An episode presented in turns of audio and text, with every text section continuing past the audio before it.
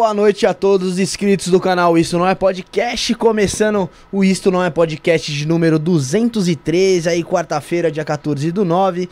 Antes de a gente bater aquele papo maneiro com o nosso convidado de hoje, Rafael, já desejar as boas-vindas a, vo a, você que está aqui comigo hoje. Tamo junto, Brunão. Boa noite. Boa noite ao Felipe que está lá fora resolvendo alguns BOzinhos dele ali, mas já, já tá com a gente aí. Maicão que está comigo aqui hoje. Sara, Josiel, Larissa, Suelen, todo mundo que ajuda a gente, os meninos lá, os vozes de galinha, beleza? E antes de apresentar o convidado, Rafael, já vamos começando a falar dos nossos colaboradores. E de vamos cara, lá. mano, eu vou falar para quem tem aquele dinheiro guardado no colchão e quer investir um dinheirinho. É, já sei de quem você tá falando lá. Eu falo é da Horizon Investimentos, que vai passar aqui na tela. O Maicão depois vai dar um foco aí. O que, que é a Horizon? A Horizon é uma fintech operadora de capital que oferece segurança e rentabilidade acima da média do mercado através de dois fundos, que é o Horizon Smart e o Horizon Trend. O, o primeiro, que é o Horizon Smart, é um fundo de renda fixa com taxas pré-fixadas. Para você que é mais conservador, mais ali, quer alguma coisa mais fixada, você vai direto no Horizon Smart. E o Horizon Trend é para você que é mais arrojado. É um fundo onde se tem oito uma variável que tem até oito vezes mais rentabilidade, Rafael, do que a poupança, beleza? Boa. Você pode deixar seu dinheiro lá rendendo e aproveitar dos juros compostos. E caso precise de um saque, você pode sacar a qualquer momento na Horizon. Os saques são livres todo mês, correto, Rafael? Não tem, não tem esse negocinho de você deixar lá e só pode sacar com tantos dias ou com tantos valores. Não. Investiu, quer tirar um dinheiro, a tá hora que quiser, você vai lá e tira. Você vai lá e tira. Lembrando que tem o atendimento da Horizon é feito por WhatsApp, é feito tudo online. Muito prático para você, você não tem que ficar ligando, é, tem aquela burocracia toda. O link deles está na descrição. E para completar, Rafael, você que investir até dia 30 do 11, a cada 500 reais é, investidos, tá chegando, você ganha um cupom para concorrer a uma viagem aos lençóis maranhenses com acompanhante. Então investiu 500, já ganha um cupom lá para concorrer a essa super viagem com acompanhante.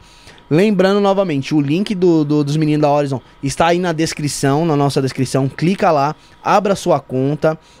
É, acesse o site, solicite uma abertura de conta na área do cliente e fique à vontade para tirar todas as suas dúvidas com o um especialista através do WhatsApp. Invista hoje, prospere amanhã, seja Horizon. Vai lá, Rafael, temos também quem? Temos o Herói Design. É, para você que quer algo exclusivo, identidade visual bonito para chamar atenção e tá sem criatividade, ou não sabe como fazer mesmo, eu vou dar dicas das dicas. O Heroi Design tá aí pronto para te atender. Ele faz serviço de banner, todo seu layout para rede social e todo seu layout para thumbs pro seu canal, pro canal de cortes, elementos para stream. Sabe aquele, aquele roxinho lá? Sim, sim, sim. Ele faz pro roxinho lá também. Ele faz abas para informação e, e, por aí vai. É, o mundo todo hoje é virtual, né? E se você não tiver algo exclusivo para se apresentar e, e que seja bacana mesmo, você tá fora, velho. Você tá fora. Você então, tem que estar tá, tá bem atualizado. E com o Hiroi tá você consegue, viu? Com o Hiroi é bacana. É, e o. Qualquer coisa é só você chamar ele lá através do Insta, arroba Hiroi Designer. Você vai chamar lá o, o Rafa Ryu. Né? Hiroi é, é arroba Hiroi underline designer. Vamos, vamos soletra o Hiroi aí, pessoal. H-I-R-O-Y underline D-E-S-I-G-N-E-R. Beleza. Hiroi underline designer. O telefone dele é 11 94854 4815.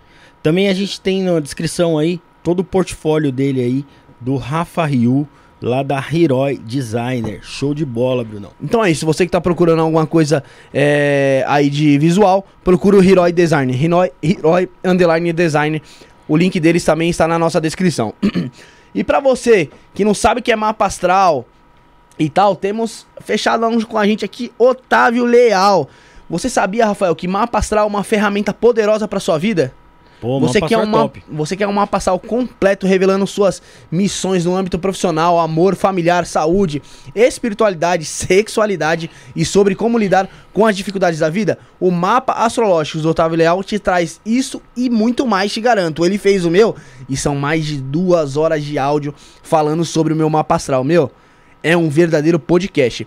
Para quem adquirir o mapa astrológico do Otávio Real, ganha também uma mandala e um mantra pessoal para proteção e motivação. Tudo isso com valores super acessíveis e com parcelamento. E com parcelamento. Vale, vale a pena falar de novo. Esse mapa astral vale para a sua vida toda, Rafael. Não é somente um assunto específico, beleza? São em torno de duas horas e meia de explicações sobre esses temas astrológicos da sua vida. Inclusive, Rafael, é um ótimo presente de Natal, formatura, Ano Novo, aniversário para aquela pessoa querida também quer tá, tá sem saber o que dá pra uma pessoa querida ali que você gosta ali pra sua esposa, manda aí, vai lá no. Chama o Otávio Leal, mano. Através do, do site humaniamor.com.br ou através do Instagram, arroba Otávio Leal, Humaniamor. Que você consegue adquirir o seu mapa astrológico com Otávio Leal, correto? Fera. Temos também os estúdios da Rede Líder. Você que está procurando um espaço para fazer seu podcast, entra lá no Instagram, rede.líder. Você fala com o Josiel ou com o Felipe e você vai ficar sabendo aqui os valores que tem e os dias e horários né, que tem para você alugar e fazer seu programa, seja ele gravado ou não. Melhor preço da região de São Paulo, super acessível aqui o, o valor e também é muito pertinho do metrô, somente 30 passos do metrô São Joaquim. Temos também a rede trevo de estacionamento, são mais de 150 pontos em toda a cidade de São Paulo, onde você consegue guardar seu carro com segurança, correto, Rafael? Lógico. Veio pro centro, procura uma rede trevo, rede trevo tem sempre uma pertinho dele. Você. E para finalizar, a pandemia tá passando, mas você tem que ter um plano de saúde que te atende da melhor maneira, correto, Rafael? Claro. Então você tem que ter a Biovida Saúde. A gente aqui do Isso Não é Podcast re, é, recomenda a Biovida Saúde. Entra lá no site deles www.biovidasaude.com.br. Fale com um consultor online também, porque a Biovida promovendo a saúde prevenindo. Você. Rafael, tô com a voz ruim, tô engasgando aqui, até me desculpa pessoal aí. Apresente nosso convidado. Seja bem-vindo, Guilherme Romano. Muito obrigado, obrigado pessoal, boa noite. É, agradeço muito o convite. Guilherme, para começar, meu, bacana receber você aqui, cara. É, a, gente, a gente nunca recebeu ninguém aqui dessa área e eu acho que as pessoas têm curiosidade, para saber o que, que é um yogi. Ah, legal. Bom, então vamos pensar na palavra yoga, porque a gente pensa É. que yoga é, é exercício de alongamento e respiração. É, o que vem à cabeça é isso aí. É o né? que vem, né? Vamos dizer assim. Pois é, mas yoga é todo um sistema de autoconhecimento e autoinvestigação baseado numa série de técnicas e de estudos que envolvem inclusive lógica e atomística quando você fala de Nyaya e Vaisheshika, que são duas escolas. Mas vamos lá. Yoga é uma palavra muito antiga que se a gente pegar a raiz, ela vem de um- uma outra palavra chamada yurd, que é eh, união. Ah, contenção, união, reunião. Ah, também é a palavra para aquele negócio, para o antolho que você usa no cavalo. Né? Então, é o sistema que você usa para reunir o quê? Você consigo mesmo, você consagrado, você com o outro. Yoga, na definição de um dos textos mais antigos, é assim: define-se assim: yoga é a cessação dos processos, das volições da mente, das, dos movimentos da consciência. Então, yoga, mais do que um monte de técnicas, é um estado que se atinge quando a gente apazigua nossos desejos e a nossa mente e a gente é capaz de observar, a partir desse silêncio e dessa quietude, quem somos nós. Um yogi, então, portanto, é um cientista da própria consciência. É alguém que, através de uma série de práticas e métodos rigorosos, vai mergulhar para dentro de si para tentar entender qual é a natureza da vida, o que, que eu estou fazendo aqui, o que, que é sofrimento, como é que eu saio do sofrimento. Então, por excelência, o yogi é alguém que vai usar de todos esses mecanismos de meditação, de técnicas corporais, para fazer essa investigação. Inclusive, tudo isso que a gente ouve como yoga aqui no Ocidente, é, nos textos que apresentam o que a gente chama de Hatha Yoga, eles dizem assim, né? Este Hatha Yoga foi feito para a perfeita execução do Raja Yoga. Quer dizer, todas essas técnicas corporais, todos esses alongamentos, respirações, tudo isso que a gente vê conforme é, é, é, toda essa indústria do bem-estar vem falando de yoga, isso tudo foi inventado para a gente meditar. Isso foi inventado para que nosso corpo pudesse ficar ali confortável e fazer essa investigação de maneira profunda, prazerosa e qualificada. É só um caminho ali, né? Um, é um. É- é- e é em si um caminho, é- já é uma meditação em movimento. Esse é outro lance, né? Porque não é uma ginástica, é, é- é um trabalho de autoconsciência. O que é muito legal, porque se a gente pensar, cada vez mais a gente vivendo nesse mundo virtual, a gente não domina muito bem nosso corpo. Nosso senso de equilíbrio, nossa noção de como respirar, de como, de como se alimentar. Essas coisas básicas que, poxa vida, qualquer bicho faz. Uhum. A gente tá desaprendendo, Sim, né? verdade. A gente não domina nem as nossas reações, às vezes. né? Exato, exato. Quanto mais ah, ah, alguma coisa assim tão. Dominar Tão simples, essas né? paradas não tem como. É, é meio complicado. Esse é o ponto. Tem como. Entendendo o que, que é a mente, qual é o material do que ela é feita, o que, que são emoções, é, o que, que são emoções destrutivas. Você sabe que é, esse é o ponto de partida de todos esses mestres meditadores.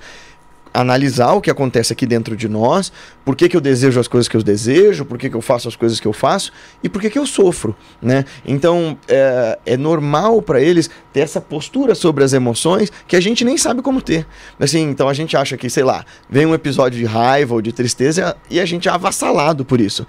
Alguém que tem domínio sobre si vai observar, vai dizer, bom, isso aqui me deu tristeza, me causou tristeza por essas e essas razões, mas como é que eu faço para transpor isso aqui? Ou melhor, como é que eu faço para usar essa tristeza como um mecanismo para me conhecer, como um mecanismo para transformar essa situação que me deixou triste? Você tava falando do começo, da, que a indústria vende o bem-estar de yoga. É, é vendido então de uma forma, vamos dizer, entre aspas, errado o yoga? superficial, eu ia dizer, assim, porque nós estamos falando de um tipo de filosofia e de um corpo de técnicas que tem pelo menos uns 4 mil anos, ah, e, e- e- no qual homens e mulheres abriam mão de tudo para fazer essa investigação, para usar dos seus próprios corpos e mentes como mecanismos para tentar acessar esse estado de bem-aventurança. Ou se você preferir, para tentar realizar Deus, como eles falam. O que, que seria realizar Deus? Ora, nenhum yogi vai dizer que acredita em alma ou em Deus ou no transcendental. Eles vão experimentar essa realidade. Se existe um divino, eu quero experimentá-lo com a minha própria consciência. E o lance é, diferente de toda essa pataquada New Age de hoje em dia, não é simplesmente cantar com baiá e se abrir para essa experiência. É mergulhar para dentro de você e tentar entender onde é que eu encontro esse cerne desse sujeito que eu chamo de eu. O ponto de partida de todos eles é tentar entender o que, que é isso que eu É, chamo de eu. Exatamente. O que, que é o eu, né? Porque a gente, a gente pode confundir a- a- os- as nossas sensações, os, os- os nossos, os nossos próprios sentidos com, com, com o eu, né?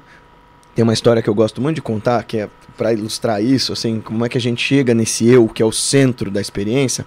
Mas deixa eu só fechar então Pode assim. ficar tranquilo. Esse yoga que a gente tem hoje faz bem para um monte de gente. O yoga terapia faz muito bem. É o yoga de academia que você quer Sim, dizer, se né? você pensa no É. yoga para terceira idade, faz bem. Eu não tô dizendo para as pessoas não fazerem, não. Eu só tô dizendo que, assim, lembre que quando você tá fazendo essas pequenas técnicas, saiba que elas foram inventadas há muito tempo atrás por gente muito especial para que você fizesse uma coisa muito maior do que simplesmente respirar bem e dormir bem. Mas se para você tá bom só dormir bem e respirar bem, legal, beleza, continua. O lance é, se você quiser ir mais fundo, nossa, tem um universo de possibilidades fascinante que pode abrir para você nesse, nesse processo.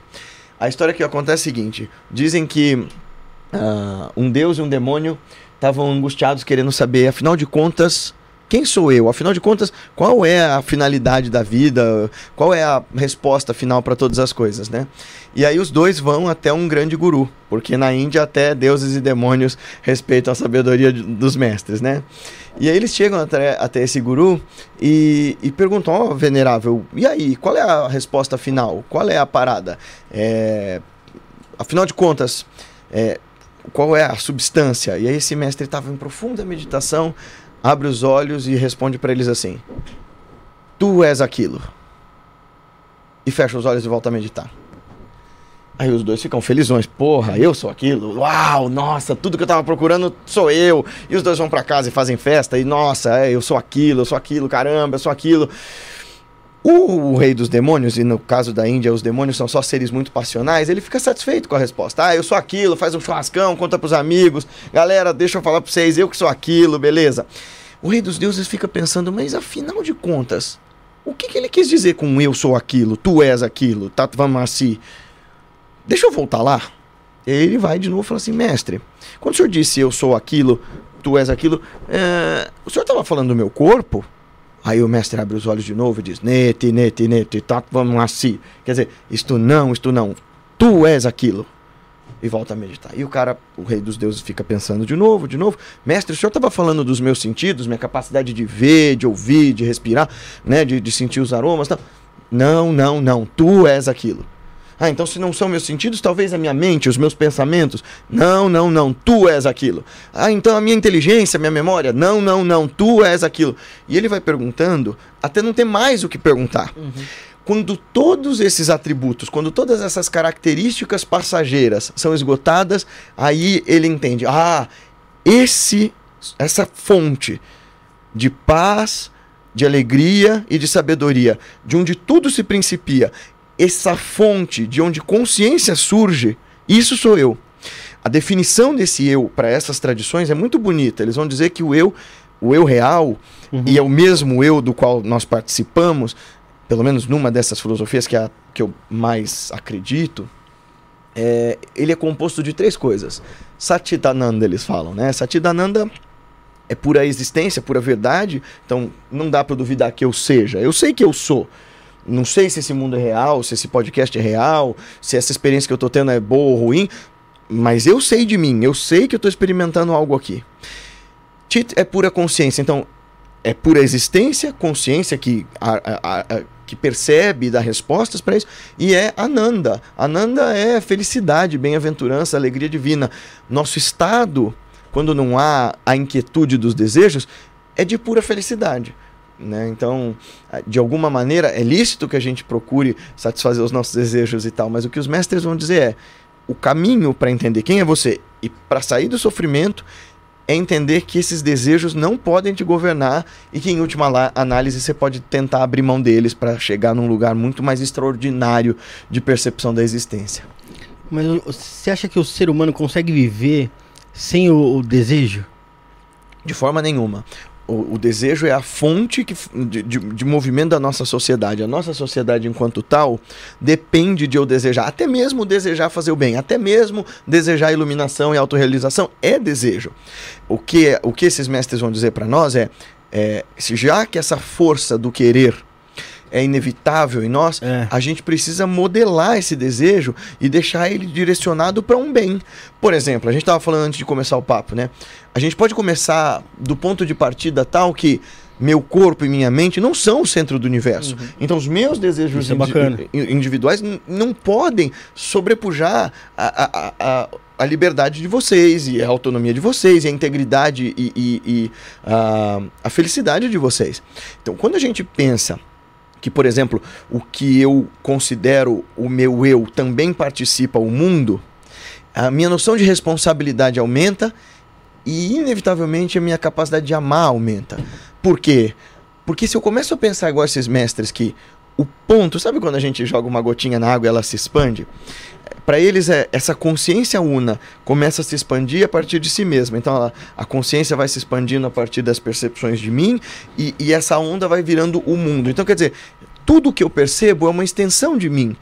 Como então eu não posso. Como, como que eu vou odiar o outro se o outro é um alter ego, ele é um outro eu, ele é uma outra apresentação de mim numa outra vida, num outro estado?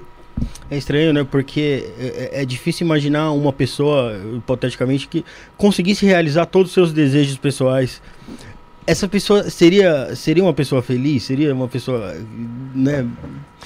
Você completa? Sabe... Porque eu, eu, acho que, eu acho que quando ela chegasse ali no 100% ali, eu... Ah, mano, eu, eu, ela não teria desejo mais nenhum. Velho, você, você, vê, você vê muito isso nessas pessoas que é, que é bem de vida, tá ligado? Elas têm tudo. Mas sempre falta, falta algo, mano. Sempre falta um Você desejo. sabe que essa esgot esse esgotamento do desejo tem um nome clínico, né? Chama depressão. A depressão é esse estado em que você não tem vontade de mais nada, você não quer mais nada, você não quer ver ninguém, você não quer fazer nada. Quando eu digo que essa felicidade ela tá além dos desejos imediatos, ela é imbuída de um querer é, muito sublime. Mas assim, quando a gente entra nesse estado de de torpor, de cansaço com a vida, e de que tipo, ah, já fiz tudo, não quero mais nada, isso é depressão. Precisa de tratamento, de acompanhamento, de ajuda.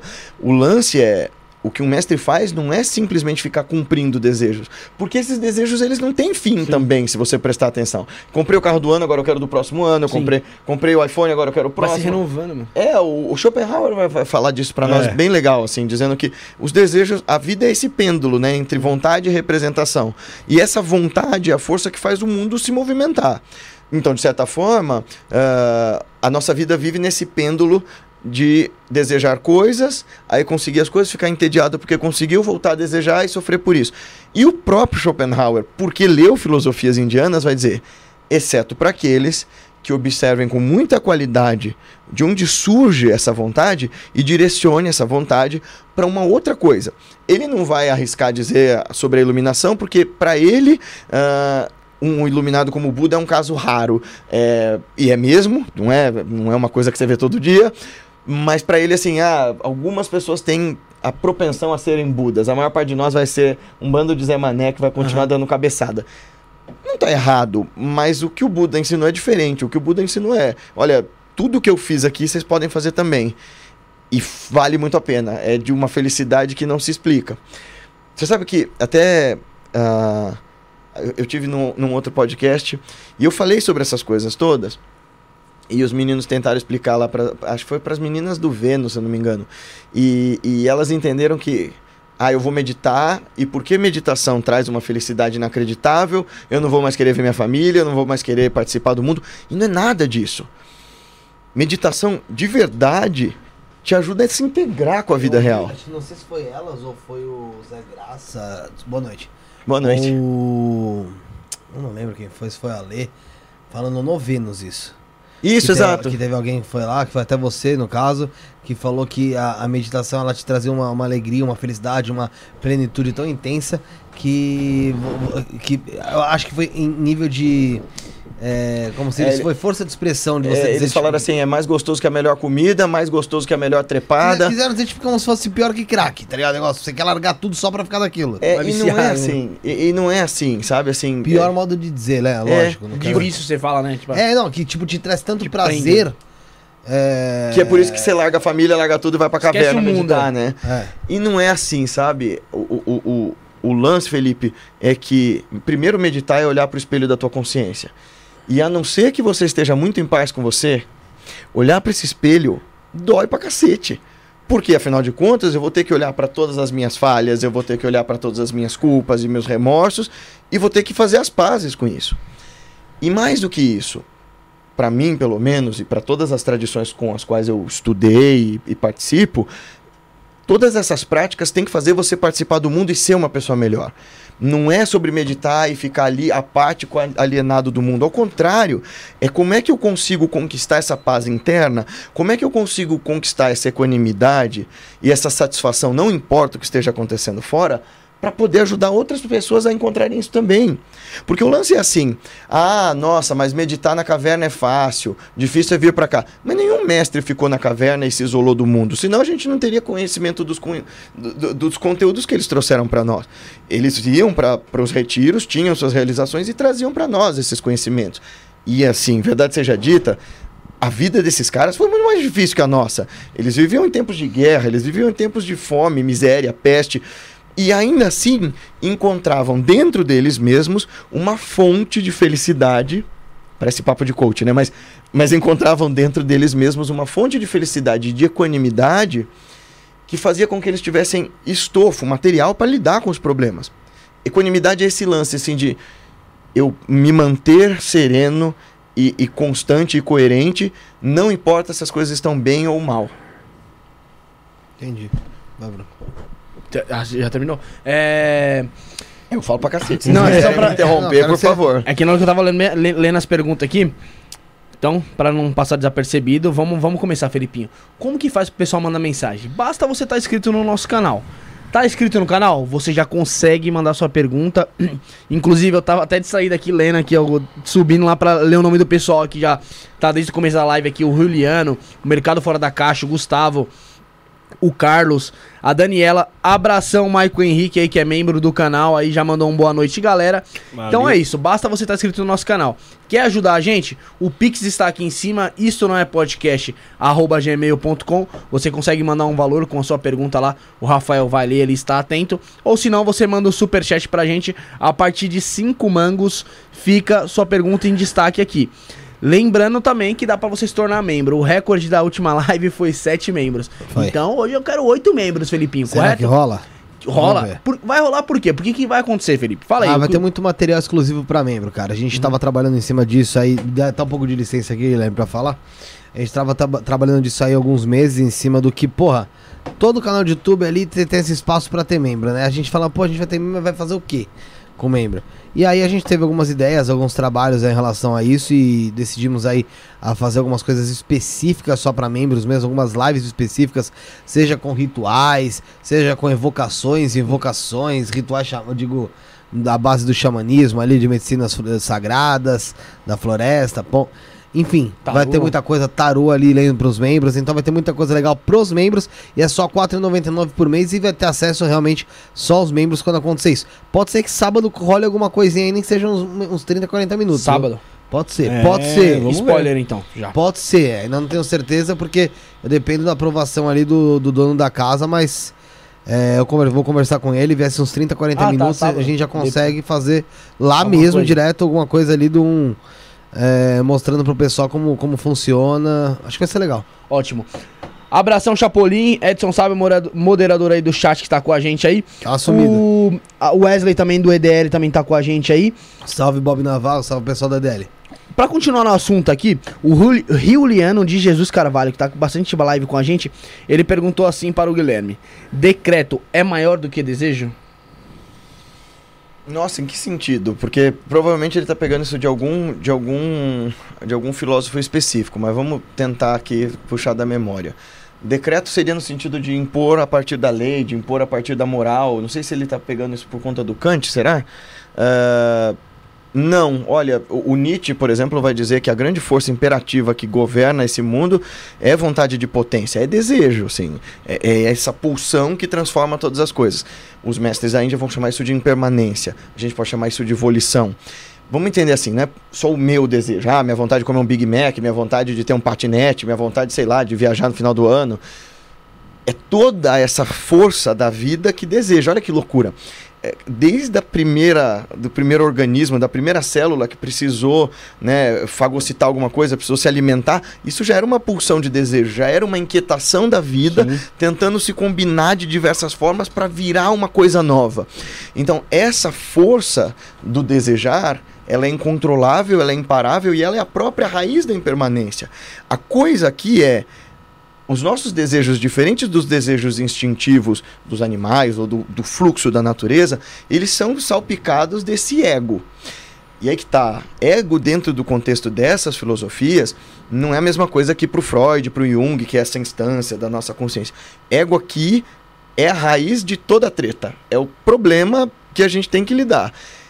Se a gente puder explicar melhor, o ego é essa, esse lugar da nossa mente que quer controlar tudo para nossa sobrevivência, quer controlar tudo para nossa segurança, mas ele supõe que ele possa controlar tudo e fazer com que as coisas sejam sempre as mesmas. Só que o mundo é impermanente, Sim. então é impossível. Ah, e esse ego supõe que ele seja o centro do mundo. Então o problema desse ego são as três perversões dele, né? Egoísmo, eu quero tudo para mim, tudo é sobre, é, é- tudo é minha posse. É, egocentrismo, tudo é sobre mim. E egolatria, bom, se tudo é para mim, tudo é sobre mim, eu devo ser incrível, eu devo ser a coisa mais fantástica do mundo. E vocês é que me adorem por isso. É, e, e essa cegueira é a raiz de todo o problema. Né? É, a, a gente tem, a gente, o ser humano tem muito medo de mudança, né, Guilherme? O, o- o- o- era o Heráclito, né, que tem aquele, aquele, aquela frase sobre o rio, né? Perfeito. Né, que, que a gente nunca vai entrar no, no- no mesmo rio e Perfeito. nem vai ser o mesmo homem que vai entrar no rio, né? Perfeito. Só que vai mudar de qualquer maneira, né? Exato. O que, que eu acho que a gente tem que buscar, tentar mudar pro melhor, né? É, e, e- e- e se apaziguar com a ideia de que, assim, às vezes, às vezes você não tem controle sobre Não o tem. resultado. O lance é assim, esse, esse, essa é a mais chocante das descobertas que você faz com a meditação. Às vezes você faz tudo certo e pode dar tudo errado. É. E o lance de encontrar paz dentro é: se der tudo errado, eu tô em paz com isso porque eu fiz tudo que eu podia para que desse certo. Esse é o lance, que a gente chama isso de karma yoga. Você vê, yoga tem um monte de, de aspectos bem distantes só de fazer exercício. Então, karma yoga é o caminho da ação excelente. Como é que eu faço para agir de uma forma tal? Parece muito estoicismo isso.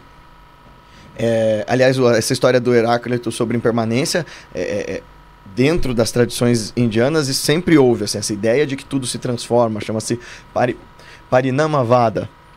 Desculpa. Fica tranquilo. Ah, então, o lance é do, do Karma Yoga é dizer assim: age de uma forma tal como se os frutos das suas ações não te pertencessem. Como é que é? Olha, faz as coisas que você faz, mas entende que o resultado delas não é seu.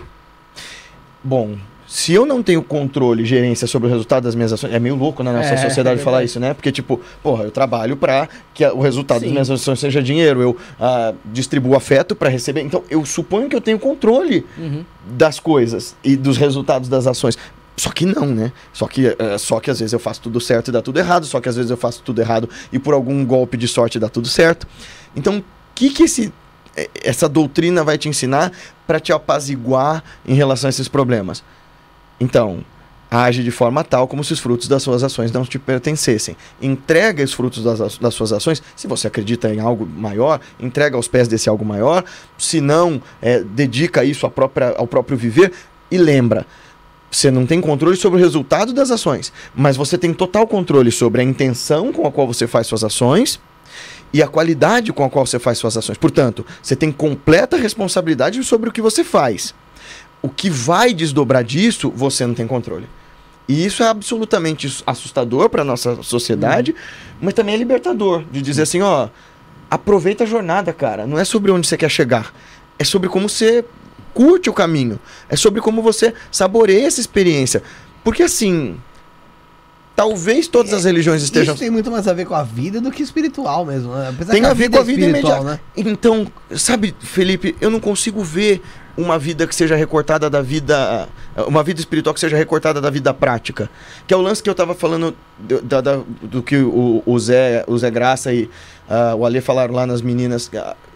Eu não consigo ver meditação como uma coisa que te aliena. Eu não consigo ver a busca sa- pelo sagrado que exclua o outro, que exclua o necessitado. Porque se, se eu tô procurando uma coisa maior, como é que eu vou me eximir de participar do mundo em que eu tô e de deixar de ver a beleza nesse mundo e de deixar de ver os problemas nesse mundo e tentar ajudar a transformá-los. Se a minha meditação não serve para me ajudar a ver o outro de forma mais rica, de forma mais ah, profunda e generosa, então minha meditação é só uma distração pro ego, é só eh, outra alienação. Tem o mesmo valor de eu jogar buraco, sei lá. Então, mas tem, mas por exemplo, Wagner Borges mesmo, Hum. ele fala que na- com, a com a meditação ou com técnicas até de respiração, você consegue entrar em estado alterado de consciência. Sim, sem dúvida. Mas Ah. qual é o ponto? O ponto é entrar nesses estados alterados de consciência para trazer para a vida prática uma sabedoria nova, um Sim. novo jeito de viver. Sim, não é fazer por fazer. É isso que quer dizer. Não é fazer por fazer e nem também só querer ficar lá. Sim. Porque a experiência meditativa, ela dura no tempo, ela acaba. Você tá lá, tem a experiência, beleza, e ela acaba. O que, que você faz com ela? Meu mestre vai dizer assim que essas experiências, até você se iluminar, elas servem para te criar novas memórias. Quer dizer, como assim? Esses mestres estavam falando de neuroplasticidade milênios antes da gente descobrir que isso existia. Eles diziam, ó, para você ser diferente, você precisa ter novas experiências. Você precisa mostrar para o seu cérebro que você é capaz de experimentar uma realidade diferente. Então, então quando você meditar e chegar num lugar de profunda paz e de repente você volta pro dia a dia, para as tretas de ter que pagar cartão de crédito, boleto e o cacete, é, você se lembra, putz, eu consegui chegar naquele lugar daquela paz perfeita e provavelmente eu sou feito dessa paz mais perfeita. Então, eu não preciso me afetar tanto com todo esse rolê do meu dia a dia e eu posso lidar com ele com mais suficiência. É porque a vida o tempo inteiro tenta matar o nosso, o, no- o nosso estado mental. Sim. E a gente faz isso também, né? Não, é- é- nós somos nossos piores inimigos, É. isso é fato. Nossos melhores amigos também. Uhum. né? Quando a gente quer se, a gente quer se auto-elevar, a gente quer se, se animar, a gente se anima. Tem, tem, tem cara que, meu, se acha super poderoso à toa, assim, é, é, o- é um ego gigantesco. E tem gente que, por exemplo, igual você falou da depressão, se autodeprecia o tempo inteiro. É. Então a gente tem esses dois lados, né? A gente tem as duas facetas. Depende de como você vai levar a vida e como a vida vai te empurrar pra ela também. Mas você sabe que um jeito legal de, de começar a mudar essa perspectiva, porque sim, viver é difícil e tal, ah, né? Mas a gente estender ah, o nosso olhar generoso para o outro, a gente estender a nossa vontade de querer ajudar mesmo o outro, ajuda a gente a sair desse centro, sabe? De fato, o autocentramento, eu ficar autocentrado. Você sabe que esses dois extremos que você falou não são tão diferentes assim. O cara que se eleva demais ou que se autodeprecia demais, os dois estão estancados no mesmo lugar. Os dois não conseguem se mexer. O que se elevou demais porque acha que ele é tão incrível que ele não precisa fazer mais nada, e o que se rebaixa porque acha que não é digno de transformar coisa nenhuma. O lance é como é que eu faço para acreditar que a vida é mais do que o meu umbigo? Eu tenho que olhar para fora, eu tenho que olhar para o outro. Para aprender a olhar para o outro com generosidade, eu também tenho que aprender a olhar para dentro. Olha que maluco. É, é vivenciar a- o, o negócio que você tá seguindo, né? É, é a mesma coisa do cara que, que vai na igreja e vive só a espiritualidade dentro do templo.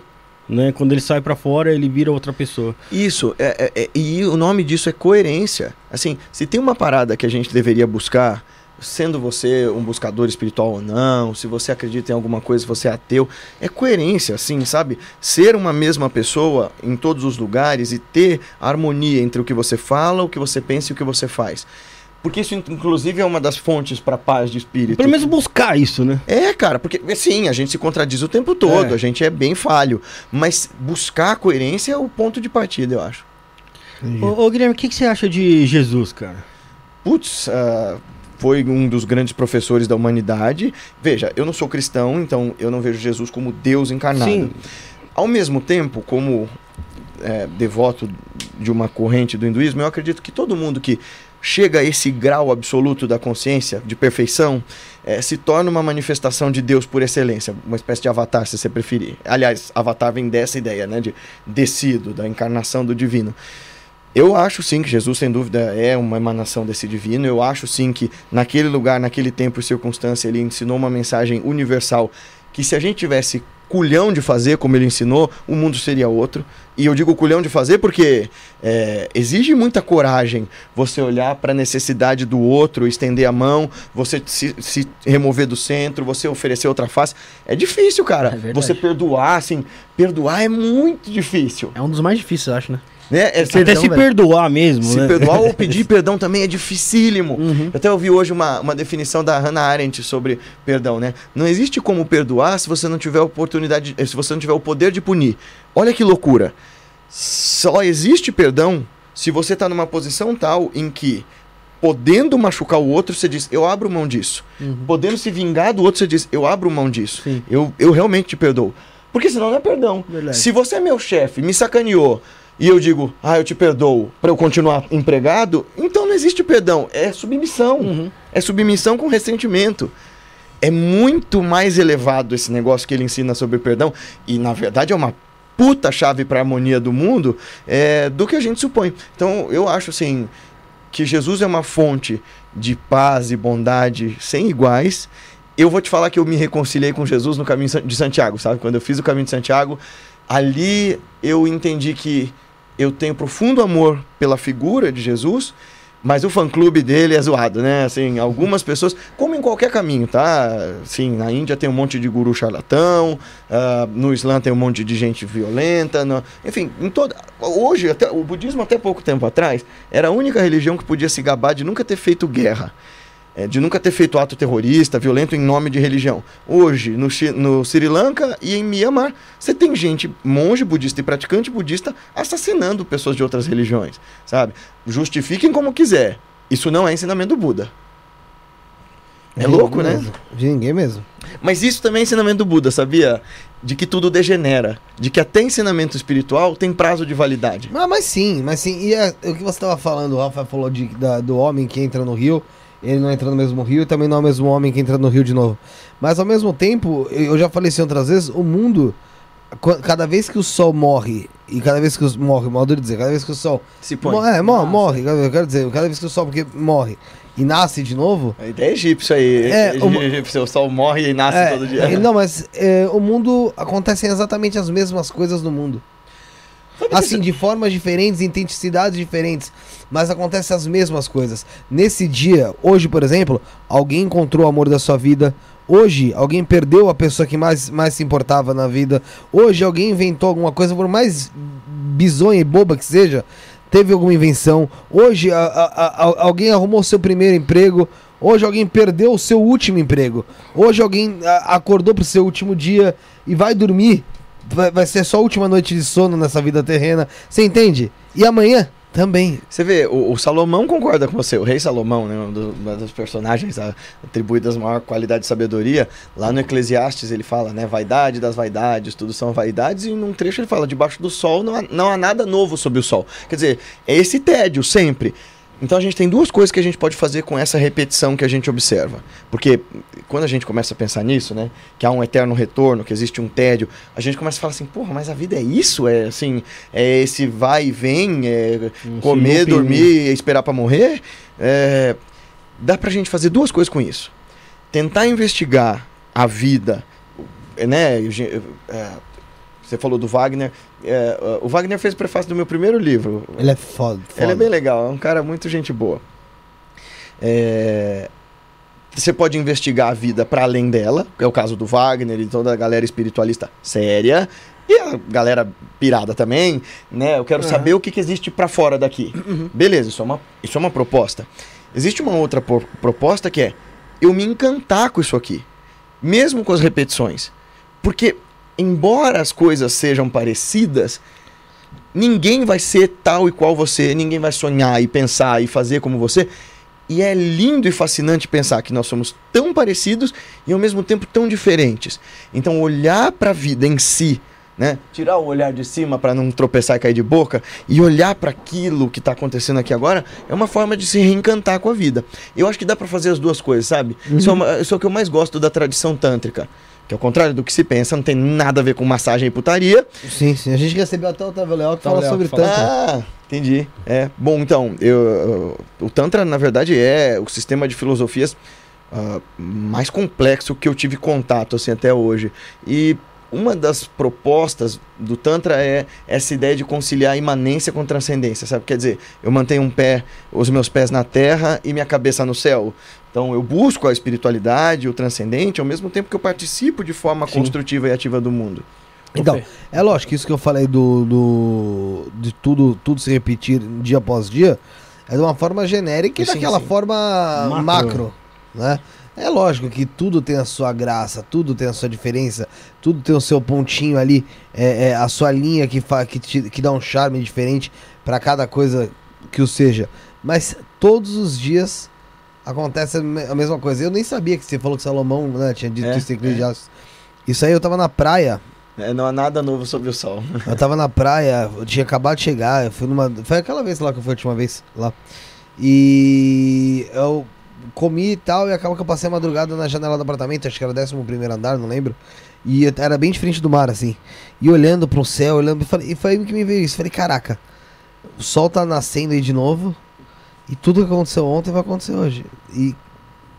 É, e, aí- pessoas e- diferentes, É, né? mas assim, ao mesmo tempo que. e- e isso é um pensamento que às vezes te parece te diminuir, né? Porque você fala, caramba, não adianta nada, tipo, tudo vai ser igual.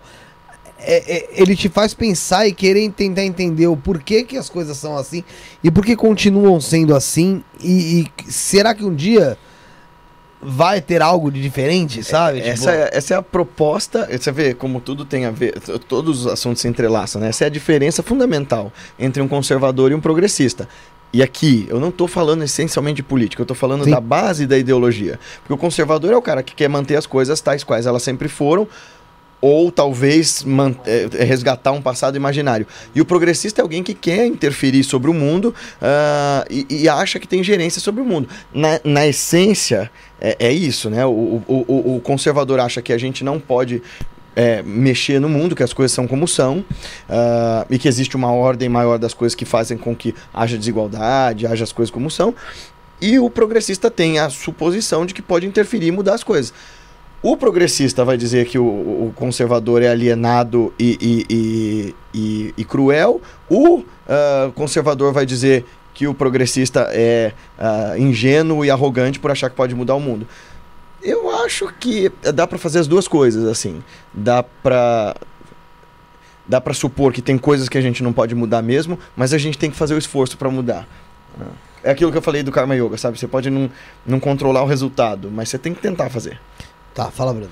Ó, tem pergunta aqui do chat aqui. A Violeta Ametista também que tá sempre Sempre- com a sempre gente aqui. E o Gustavo Sander, Sander também tinha perguntado lá em cima. Só pedindo licença pro, pro Guilherme novamente aqui. É, lembrando que para você se tornar membro, basta de você ali do lado do botão inscreva-se, tem uma palavrinha lá, seja membro. Você que tá no Android, você consegue se tornar membro. Você que tá no iPhone, vai pelo seu navegador e coloque na opção. é, Desktop. Dex- desktop. Desktop. É, famoso computador. Coloque na, na versão computador, você consegue se tornar membro. É, a Violeta e o Sander pergunta por que o Guilherme saiu do espiritismo. Ai, ai, grande, eh, grande pergunta que sempre me fazem, né? Bom, porque eu não cabia mais lá. Essa é a parada, assim. Tipo, sou grato pelo que eu vivi no Espiritismo e tal, mas aquelas verdades não me continham mais. Eu encontrei na filosofia ocidental e nas filosofias da Índia eh, tudo que eu procurava em termos de um caminho para minha autorrealização. Porque, por exemplo, o Espiritismo fala muito sobre reforma íntima. Tá bem, como que você faz isso? Porque teoricamente você faz isso só fazendo caridade. E de fato, fazer o trabalho social transforma a nossa mente. Mas não é só isso. É, Precisa de mais coisa. Foi isso que me levou ao yoga, sabe? No meio de uma crise, eu- ainda dentro ali do contexto do espiritismo, eu perguntei pro meu mestre, olha só, todo mundo fala o que, que eu tenho que melhorar, todo mundo fala que você tem que ser melhor nisso, naquilo e tal, mas ninguém me explica uma coisa muito simples. Como? Me dá método, né? E aí ele disse: Ah, então agora você está pronto para o que eu tenho para te ensinar. E aí eu fui para a Índia e tal. Estou resumindo bem a história, mas foi nesse processo assim, de eu descobrir, de eu descobrir algumas coisas. Né? Por exemplo, coisas que o Espiritismo dizia que eram a grande descoberta do Espiritismo. Por exemplo, tem um, tem um cara chamado Edgar Armon, que foi super importante para o movimento espírita aqui no Brasil. Ele escreveu uma vez num livro assim: somente agora, graças ao advento do Espiritismo, é que as culturas do Oriente se despertam para a verdadeira espiritualidade. Mano. O que que você está falando? Assim, eles já estavam pesquisando todos os fenômenos que vocês estão achando o máximo Milhares Há de anos. 5 mil anos atrás, eles têm 50 palavras para mente e consciência, a gente tem uma, sabe? Assim, eles mapearam a consciência humana de um jeito que hoje neurocientista concorda com o que eles entendiam. Então, assim, essa arrogância ocidental era uma coisa que me, me repelia. Já da, numa coisa que é, é, você vê, o, espiritismo clássico tem essa, é, esse afastamento da Umbanda e tal, isso já me soava estranho e bastante elitista. Mas a doutrina em si não me coube mais uma hora. É, em termos de, de postulado filosófico mesmo, assim, aquilo para mim não cabia. É, era um positivismo muito ingênuo e essa coisa de. Parece que a gente tá cumprindo carreira aqui, né? Trabalha. Tra ah, você tem que trabalhar na Terra para evoluir. Meu, é, pa- pa- parece uma grande. é, é, Empresa, uma hierarquia. Exato, uma- exato. Parece uma repartição pública. Eu tô toda hora ali querendo pro próximo cargo, a- a- alçar um próximo estágio. Pra onde? Pra quê? Qual é o objetivo disso? uma que, assim, competição, é, o, né? é o trabalho daqui pra próxima vida. É, é, é. né? E, E, e isso é uma coisa que eu sempre eh, discordei de toda religião, sabe? É, e claro, isso não é o que o Kardec fala, mas isso é como as pessoas entendem, que a gente deva se esperar o depois, né? É, eu sempre achei isso a maior das covardias de todos os religiosos, do tipo, como é que eu vou viver aqui só pela esperança do que vem depois? Como é que eu não posso construir uma vida boa, saudável, bacana pra nós aqui? Né? E se eu tiver errado? E se não tiver nada do outro lado? Eu fiz daqui a minha vida um suplício? Por nada, né? Mas, enfim, do, do espiritismo eu saí por isso. E porque também, galera, eu. Embora não negue as paradas que rolassem comigo, eu não. que paradas. Todas as paradas que rolam com Wagner, por exemplo. Né? Por exemplo, Por exemplo, todas essas faculdades mediúnicas e tal, que, que a galera fala tanto. vidência, clarividência. É, todas é. essas coisas rolaram. Hoje, hoje você não tem mais isso. Veja, eu- as coisas acontecem, mas eu não explico da mesma forma, sabe? Tipo, é, con- tudo continua. É, para que a galera já eh, entenda, né? Não, não mudou, isso não mudou.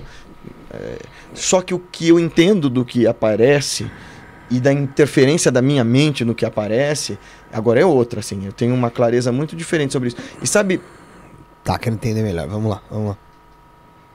Então, o lance é essas realidades diferentes. hum, a maior parte das pessoas que se diz sensitiva, médium, é, e que sai explicando sobre esses, essas outras qualidades da realidade, e eu sei porque eu fazia isso, a gente olha como se fosse pelo buraco da fechadura para uma outra realidade, um outro estado de coisa. Querendo ver uma sala inteira. Exato, é isso, é isso, cara. E aí as pessoas saem inventando coisas e, e- e criando histórias sobre É, você, extraterrestres. você- e tal. na verdade você tenta encaixar algo em algo, né? Isso, e as pessoas saem. é, Porque elas estão tão desesperadas, porque no fundo elas não entendem essa experiência delas, E completa. ah, ah, elas começam a inventar. E aí vira, um, vi- vira uma loucura, sabe? Tipo, e no- na real, Felipe, o que me afastou dessa coisa do fenômeno mediúnico, da galera dar tanta ênfase pra isso é o fenômeno em si não transforma ninguém. Eu nunca vi ninguém realmente se transformar em caráter, em, ah, em forma de agir, de pensar, a partir do fenômeno. Você pode aprender com ele, beleza. Mas assim, eu dou o mesmo valor para uma mensagem que chegue de alguma fonte extrafísica com um conteúdo verificável, né, que a gente corrobora com ciência, etc e tal, ah, que eu daria para uma conversa nossa. É o me- é o mesmo valor. O lance é hum, as pessoas colocam isso como material sagrado, como uma espécie de revelação, não verificam e, e- e saem enchendo, enchendo de mais coisas.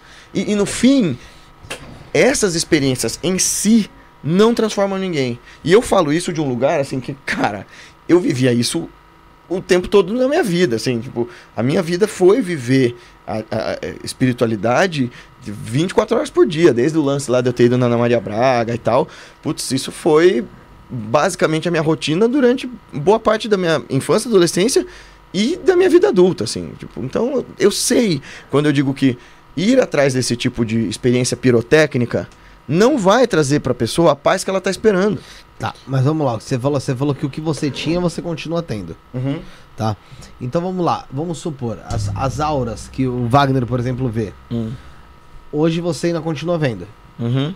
E você chama isso do que hoje? Não chamo. Esse é o ponto. Eu parei de tentar explicar. Eu tento verificar como isso tem correspondência com quanto eu quero viver uma realidade coerente, honesta, verdadeira. Não, você deixou de ter significado. Não, não deixou de ter É como se significado. fosse uma coisa além da compreensão humana. Isso, sabe, esse é o meu ponto. A gente está tentando explicar realidades que não são ainda palpáveis.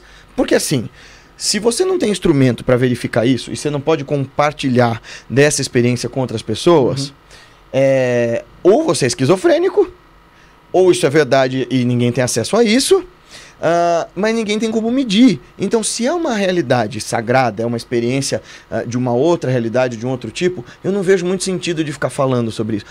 Até porque ficar falando sobre esse tipo de fenômeno faz as pessoas ficarem em volta, dando voltas e mais voltas, achando que qualquer coisa que acontece na vida delas é culpa de espírito, é culpa de mau karma, é culpa, sabe? Não, de sim, uma- ma- Mas dentro, dentro do espiritismo, até de outras religiões, existem, por exemplo, obsessores. E você, dentro do espiritismo, deve saber disso. Deve, deve ter. Deve ter tido muita sessão de desobsessão, talvez você tenha participado, tenha Mas eu, visto. mas eu fundamentalmente não acredito. ah, assim, ah, veja só. Que uma pessoa morre e possa se tornar um obsessor. Não, acho que pode, eu acho que a gente continua de alguma forma, mas o lance é, da mesma forma que se você sabe que alguém na vida tem intenção de te prejudicar, você vai criar mecanismos para não dar esse poder para a pessoa, no outro plano é a mesma parada, assim. E é até mais sutil. Eu, sabe uma coisa que me pegava muito? É, tá bem, eu concordo que toda depressão tem um, um componente de é, um cansaço espiritual muito difícil.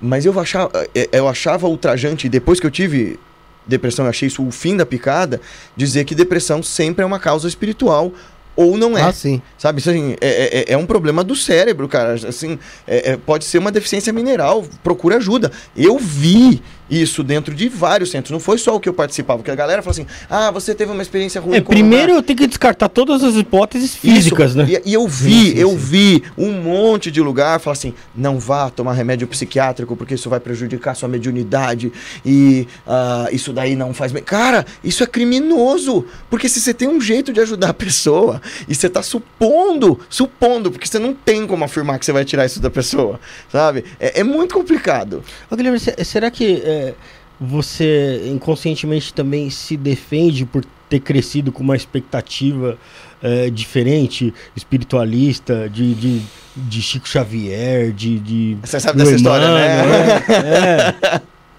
Não, cara, eu, eu não, não é que eu me defenda, é que eu acho que tem coisa mais interessante pra discutir. É, de eu verdade. É, é assim, esse é o meu ponto.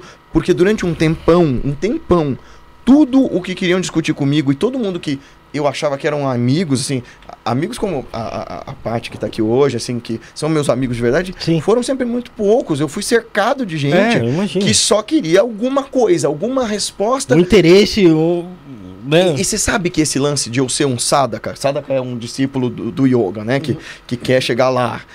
É, eu, eu tenho um- um- uma passagem de um livro que eu gosto muito, que é o livro do Swami Rama, e que chama Vivendo com os Mestres do Himalaia. Ele diz, ele era um cara extraordinário, que tinha todos esses fenômenos desde cedo, e ele estava meditando numas pedras assim no rio. E na Índia as pessoas também ficam impressionadas com essas coisas, mais talvez do que aqui, sei lá. E aí a galera viu aquele yogi super jovem sentado o dia sem se mexer na pedra, começaram a ir até ele, começaram a pedir coisas pra ele, começaram a, a colocar oferenda aos pés dele, e ele ficou puto e disse assim: "Vou embora, eu ainda não atingi nada. Eu ainda não tenho nada pra compartilhar". Então, assim, do lugar de onde eu vejo, essa galera obcecada com o fenômeno eh, são cegos guiando outros cegos, sabe? A maior parte dessas pessoas. São pessoas absolutamente eh, descontroladas emocionalmente. E eu não estou dizendo isso assim de um lugar de julgamento, eu estou dizendo de um lugar de, de onde eu participei. Assim, eh, a gente tem que aprender. Esse é o meu ponto, Felipe. Se a gente não tem um mínimo de gerência sobre as nossas emoções mais básicas, do tipo, eu não sei controlar quando eu tô puto da vida com alguém, eu não sei controlar quando eu, eu me afundo em tristeza. Se eu não consigo controlar e conhecer as coisas mais básicas da vida terrena, como é que eu estou especulando sobre algo extrafísico? Esse é o meu ponto. Se a nossa vida prática tá um, tá um caco, como é que eu quero especular sobre uma coisa que está além e que eu não tenho como apalpar, eu não tenho, não tenho como ah, ah, aprender de forma qualificada? É, é complicado. Cê- você acredita em vida após a morte? Sim, mas eu não faço ideia do que rola lá, sabe? Esse é o lance, assim. É, eu, eu acredito e com um certo grau de certeza de que a gente continue. Até porque essa existência é, é- Nós somos uma coisa fantástica demais para que simplesmente se apague. Mas daí eu especular o que é que vem depois, sabe? Eu, eu, sou muito devoto de um grande mestre chamado Ramakrishna. E ele vai dizer que, de alguma forma, todas as religiões têm alguma verdade. O Wagner gosta muito dele também. Então, Shri Ramakrishna falava, né, de Otomote Totopote, né? Tantos quantos forem os caminhos, tantas serão as formas de realizar Deus. Tá. Só que o Islã fala de um paraíso que é diferente do paraíso dos hindus, que é diferente do paraíso dos taoístas, que é diferente do, do que, que seria a evolução do espiritismo. Quem é que tá certo? Né? E, Shri Ramakrishna diz, todos estão certos. Que grau de experiência esse cara tá no samadhi dele para dizer assim, isso aí tudo é verdade. Meu mestre dá um exemplo sobre isso que eu acho muito bonito, foi o que mais me apaziguou nesse sentido. Não para virar um universalista que, sabe, fica fazendo o, o buffet das religiões, sabe? Eu pego um pouquinho daqui, Sim, um pouquinho sim. daqui. Mas assim, de eu ter essa noção de que todo caminho contém a verdade. Meu mestre diz assim: Deus, em sua magnitude, é como luz infinita que não pode ser olhado diretamente. E aí, em sua misericórdia, ele coloca diante de si um cristal dilapidado em milhões de faces. A gente no escuro, quando recebe um desses faixinhos de luz, se encanta e diz assim: Meu Deus, essa é a única luz do mundo, essa luz é perfeita, é a minha luz, é a minha forma de ver a realidade, é a minha ideologia, meu ponto de vista. Eu adiro a isso com todo o meu amor. Aí meu mestre diz assim: Mas experimenta virar a sua cabeça um pouco, experimenta mudar o ponto de vista e o ângulo de visão. E você vai descobrir novas luzes tão verdadeiras e brilhantes quanto a sua, e ao mesmo tempo completamente diferentes. E com o tempo você vai entendendo que elas são todos fragmentos de uma coisa muito maior que linguagem alguma consegue descrever. Então, nesse caso, As pessoas ficam bravas quando eu digo por que, que eu discordo do espiritismo. Bem, as pessoas me perguntam porque eu saí. Eu respondo. É, meu, é, é lícito que eu não acredite no que você acredita e a gente fique bem com isso. Sim. E é lícito que você continue acreditando no espiritismo, gente. E se te faz bem, vá em frente. Se te faz uma pessoa melhor e se você discorda frontalmente de tudo que eu tô te falando, meu, seja uma pessoa boa. Tem, é, uma mestra que eu gosto muito, né, a Tenzin Palmo fala isso, né? Esqueçam a iluminação. Ser uma pessoa boa e decente já é tarefa muito difícil. Então tenta ser isso. Se o espiritismo faz isso pra você, vá em frente. Ó, tem uma pergunta aqui ainda nessa parte de espiritismo e reencarnação do André. Ele mandou um superchat pra gente, a gente já vai ler. É, mas é muito importante você, ó, a audiência tá, tá boa, Rafael, a audiência hoje, mas o pessoal não costuma dar like, Rafael. Aí eu fico como? Pô, chato, né? Isso aí, né? Tem que dar like. Eu, eu, eu- é, é meditação, ruim quando tem mais gente assistindo do que like. Aí não dá, cara. É inaceitável. Eu já ia sair do controle aqui, mano. Já ia sair do controle aqui, o Guilherme que me perdoe, mas, pô, mano, tem que dar o like. E façam como o Lucas Pinheiro aí. O Lucas Pinheiro falou que já se inscreveu duas vezes no canal, Felipe. E sabe o que acontece? É só O inscrição. YouTube tira a inscrição. Então você que tá aí, ó, você que tá olhando aí, já vai olhar lá, tô inscrito mesmo? Vai ver se você tá inscrito. Porque se, se aconteceu com ele, pode ter acontecido com você. Fica de olho aí. Então é isso. Um salve pro pessoal também lá do, do Bob Navarro, do EDL lá. Tá em peso aqui. O. Manda, ma- manda sua pergunta aí que a gente vai ler. O André Lomenso, em evolução, É do. Era do Espiritismo, esqueci o nome dele. Além do Espiritismo, acho que era. além do Espiritismo. É isso mesmo. Ele já veio aqui? Não. É, ele perguntou assim, ó, boa noite pessoal. Guilherme, teve uma época que realmente você acreditou que era a reencarnação de Emanuel? Não, nunca acreditei. Isso daí foi um boato maluco que soltaram, porque eu fui na Ana Maria Braga em 2008, quando eu tinha 13 anos. Aí essa entrevista reapareceu no YouTube quando eu tinha eh, em 2013, e eu já tinha 2013 eu tinha 20. Um. Não, eu tinha 20, é, sou de 93, né? Ah, eu já tava com 20 anos. E aí dizem que o Emmanuel, o Emmanuel reencarnou no ano 2000 ele teria sete anos a menos que eu, sabe? Tipo, e eu sempre disse, não, não sou eu. Inclusive, quando eu fui fazer aquela entrevista lá pro Globo, que eu tava com aquele cabelo comprido, aquela cara de maluco, eu fiz questão de dizer que eu não era. Mas o cara editou de uma forma que fica assim, mas será que eu sou? Quem sabe, quem sabe, quem sabe dizer. Não, cara, eu afirmo assim, categoricamente, eu nunca acreditei nisso. Até porque o Emmanuel sempre foi um chato de galocha, né? Eu, eu, eu lia todos os livros dele, gostava bastante. Mas ele era um cara muito estoico. E eu não sou, eu sou caótico pra cacete. Ele era um cara muito disciplinado. Eu sou completamente bagunçado, não tem nada a ver, assim. Se tem uma coisa que a gente compartilha, ah, é o amor pela educação. E fim. É, enfim. É isso, respondido aí pela, pela boca do Guilherme. Ele não é reencarnação, ele não acredita que é a reencarnação de Emanuel, correto? Isso vai me perseguir pro resto da minha vida. né? ô, ô, Guilherme, partindo mais, partindo mais pra, pra parte da meditação aí, mano. A meditação é indicada pra todos, mano? Sim, sem dúvida. Agora, o tipo de meditação vai variar de pessoa para pessoa. Porque você tem meditação imóvel, você tem meditação que a gente chama de meditação atencional, sabe? Tipo o zazen da Monja Quen, em que você vai virar para uma parede branca e vai ficar ali observando a respiração e, e, e é isso. É, é- você vai ter que atravessar esse tédio. Tipo o Vipassana do Goenka, é mais ou menos a mesma proposta. E eu vou te dizer, nenhuma outra meditação aquelas mais profundas e tal, vai ter resultado se você não treinar a atenção a partir dessas práticas mais, mais áridas, assim. Eu, eu, eu ensino chamata para todo mundo. Chamata é esse treino da atenção, essa clarificação da atenção para você aprender a estar aqui. Porque aí você não consegue nem pensar em fazer mantra ou qualquer outra coisa. Eu diria assim, que as práticas de cultivo, tipo prática de visualização, porque tem práticas secretas em que você começa a visualizar certas coisas ou entoar certos mantras, para quem seja diagnosticado com esquizofrenia e para quem seja diagnosticado com alguma psicose, eu não recomendaria. Porque a pessoa já está num processo ah, de introjeção num universo muito à parte. Então, o legal é essa pessoa fazer práticas de preferência de olho aberto, em observação da respiração e tal, mas de verdade, eh, meditação é para todo mundo. A cada vez, cada vez mais você vê psiquiatras, psicólogos recomendando meditação como um mecanismo para o bem-estar. E numa sociedade como a nossa, que não sabe parar, numa sociedade como a nossa, que não sabe mais descansar, putz, meditação é o caminho para a gente retornar para um estado de saúde possível. tem um filósofo que eu gosto bastante. Acho que vocês já viram falar dele, ele ficou bem famoso, Bill Jung-Chul Han, o cara da Sociedade do Cansaço. Ele fala muito sobre isso, né? Que a gente está vivendo uma era em que não tem mais ninguém escravizando a gente. Essa sociedade do desempenho, nós nos escravizamos. A gente se cobre e se arrebenta no processo de ter sucesso, no processo de ser aceito, no processo de ter, né? E, e, e aí a gente lida com a vida como se ela fosse uma grande loja.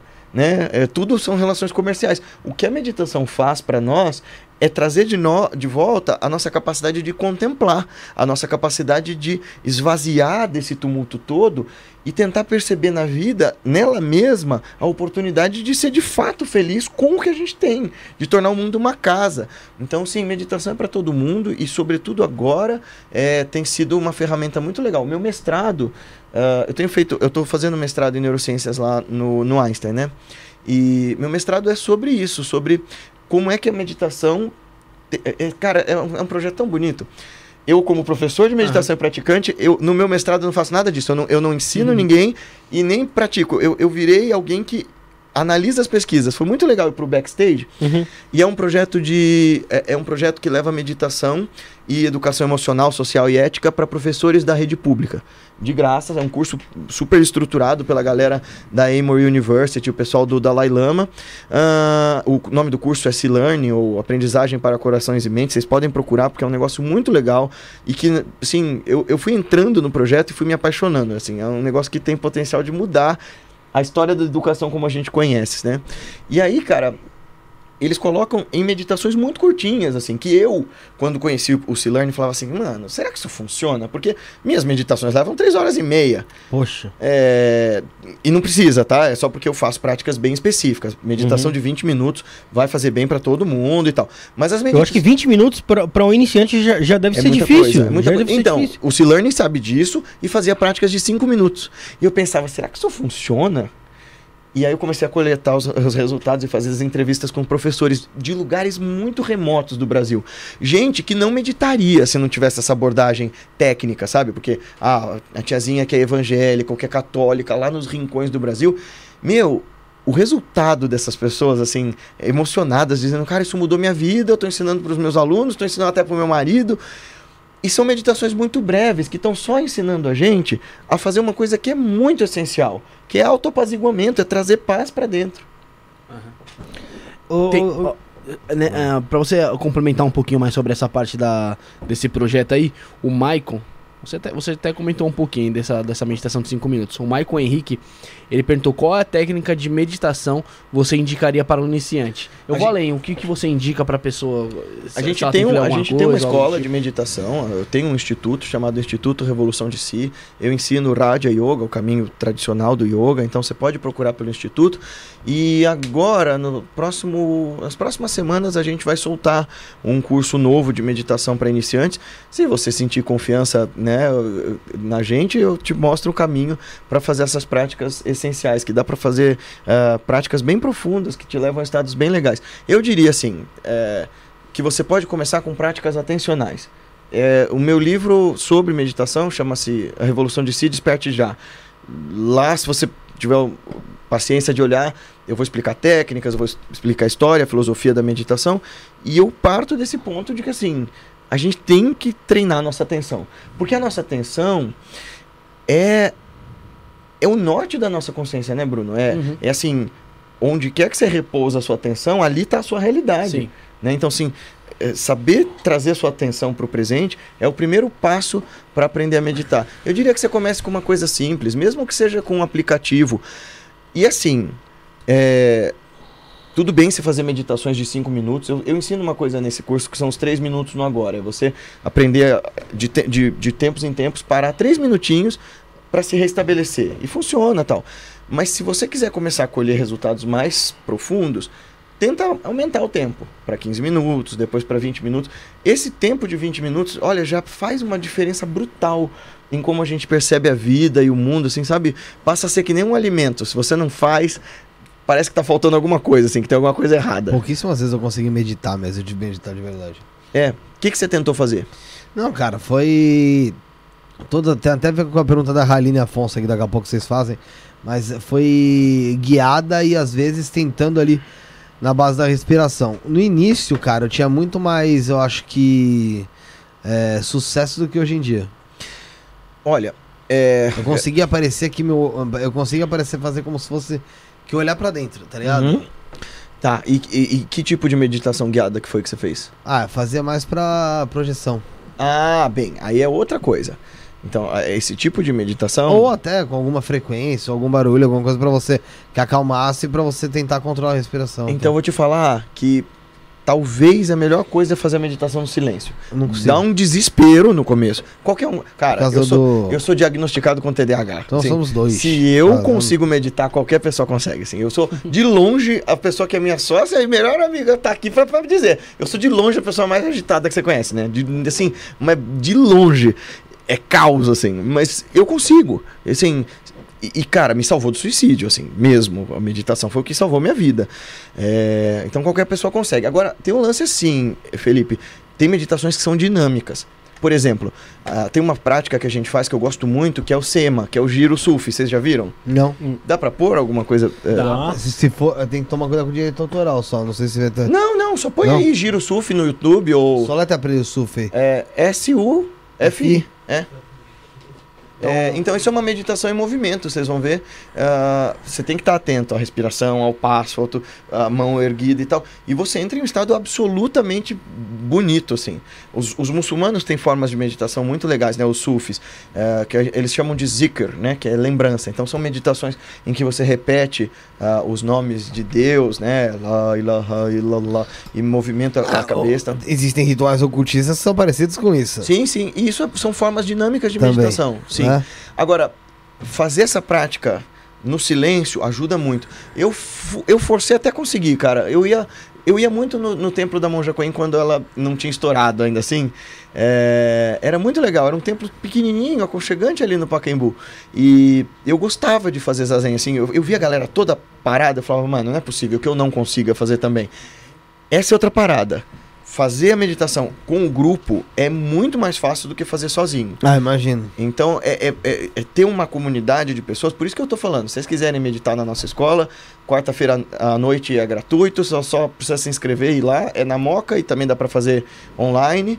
ah, e de domingo de manhã tem o nosso curso Na de moca Raja aqui Yoga. pertinho. É, é o nosso, o nosso curso de Raja Yoga é aos domingos de manhã, que a gente tem a parte de Hatha Yoga e a gente faz meditações variadas todo domingo e aí a gente estuda os Shastras. Então a gente contempla todas essas formas do yoga, né? A parte do yoga do movimento, Kriya, a parte do yoga da meditação, Rajas, é, Raja Yoga.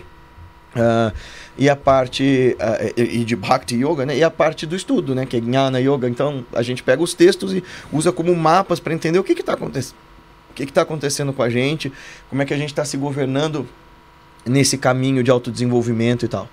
É, mas então, se você puder, procura um grupo para meditar com outras pessoas, porque isso ajuda demais. É, você vê, aqui embaixo, na, na Praça da Liberdade, tem o Templo Taoísta, né? Tem a Sociedade Taoísmo de São Paulo. Eu não sei se vocês já ouviram falar, é um cara bem legal para vocês trazerem aqui, o Wagner Canalonga. Não, quem É, falou? Ele tem sobrenome espanhol, é, é japonês e, tem, e é sacerdote de uma religião chinesa. Mas ele é muito legal. E, e eles conduzem uma, uma prática que chama, chama-se Shinzenfa. Para quem é inquieto é muito legal, porque ele tem um sino que é um, um peixe de madeira, e ele vai batendo, vai, vai- fazendo um barulho tipo uma gota, assim. Pum. E você vai regulando a respiração no tempo dessas batidas. Então é um jeito de trazer entretenimento para essa nossa mente Você vai agitada. focar na, na batida Isso. e a respiração automaticamente junto. E é bem legal, cara, porque de repente você entra nesse estado de atenção relaxada. Porque esse é o lance.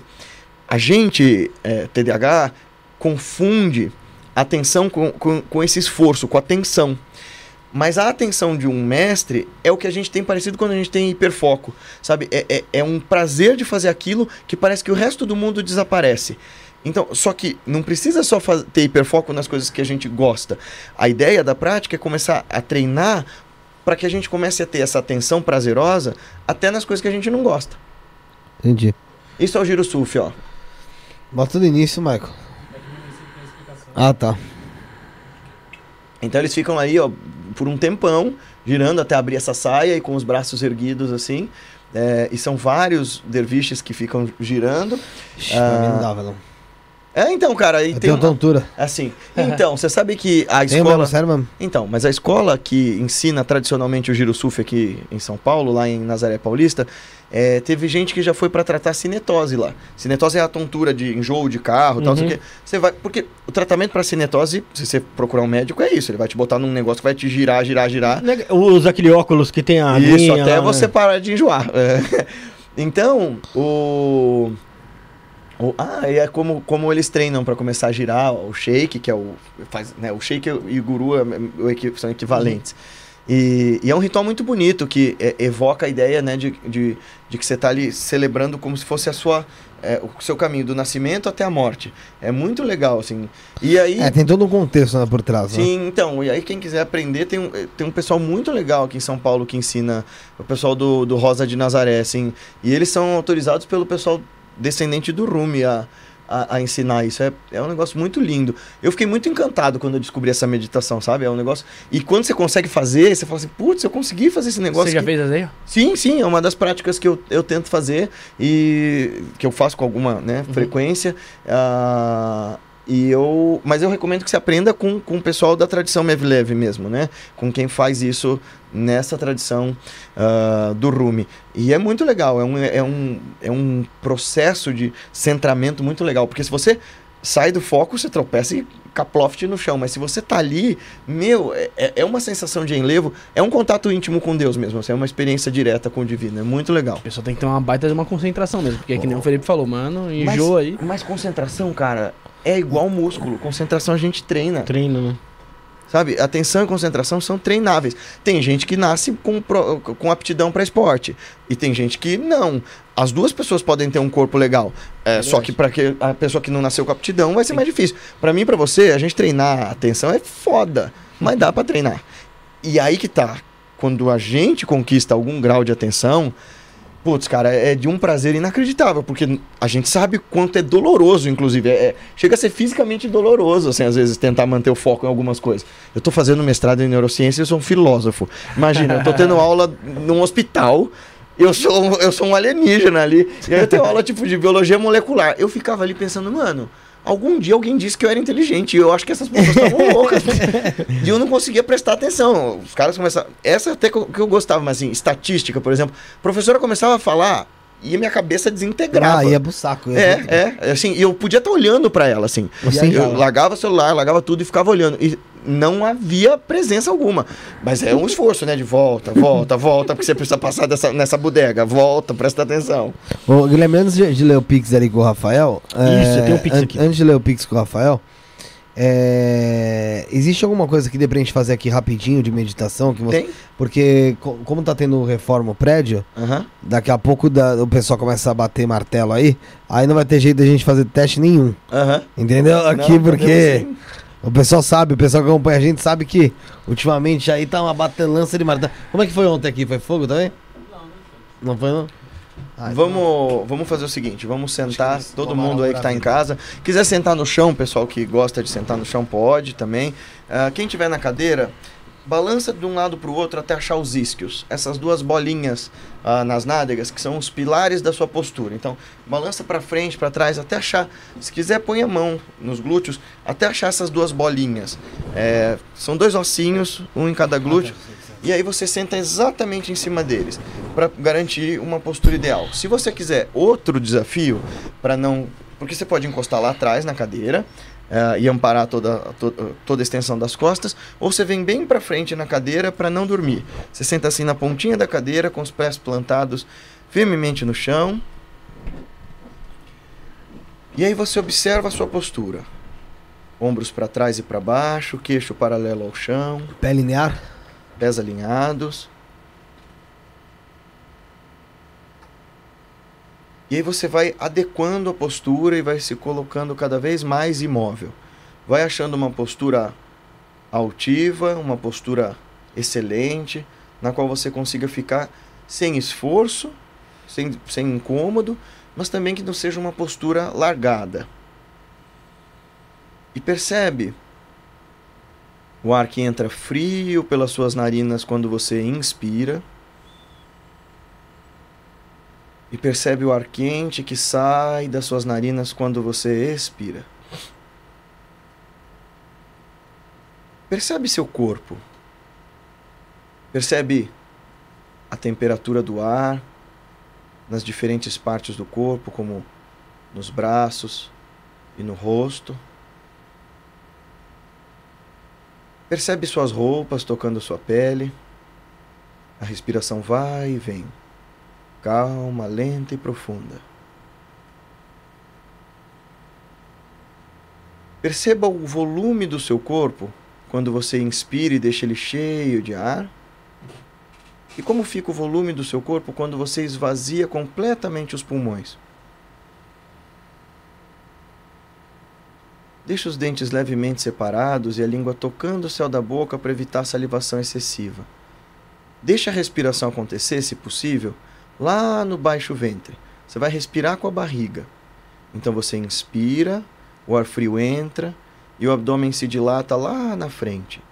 Você retém a respiração alguns instantes, sente essa pulsação inter interna. E depois você vai expirar, o ar quente sai das narinas e o abdômen encolhe lá atrás. Esteja aqui presente. E deixa de lado todas as preocupações do dia. Nesse momento, neste exato e precioso aqui agora, está tudo bem.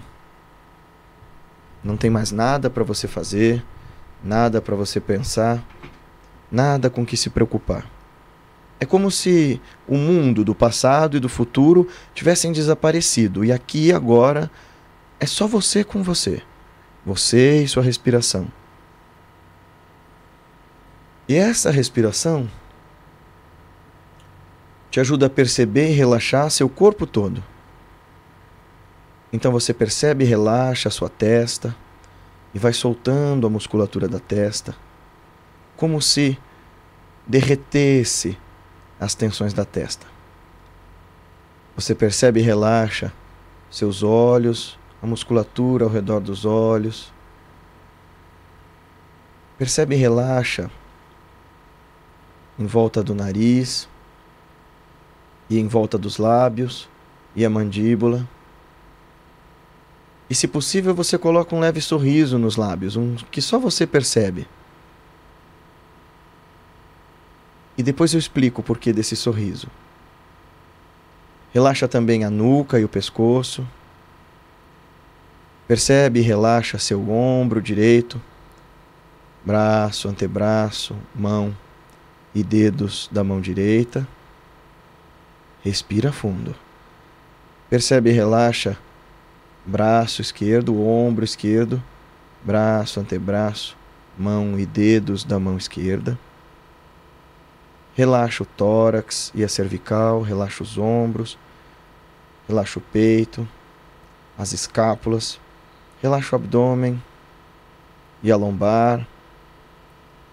Percebe e relaxa a pelve, toda a parte genital Percebe e relaxa os glúteos que estão dando sustentação para sua prática.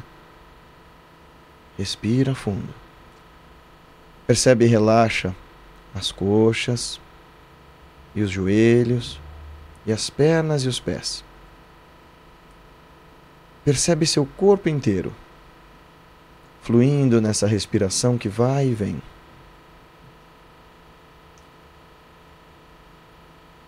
Nesse momento em que por mais agitada que a mente estivesse, note. Ainda que ela esteja tagarelando, há uma sensação de presença agora. O ar frio entra pelas narinas quando você inspira e sai devagar delas quando você expira.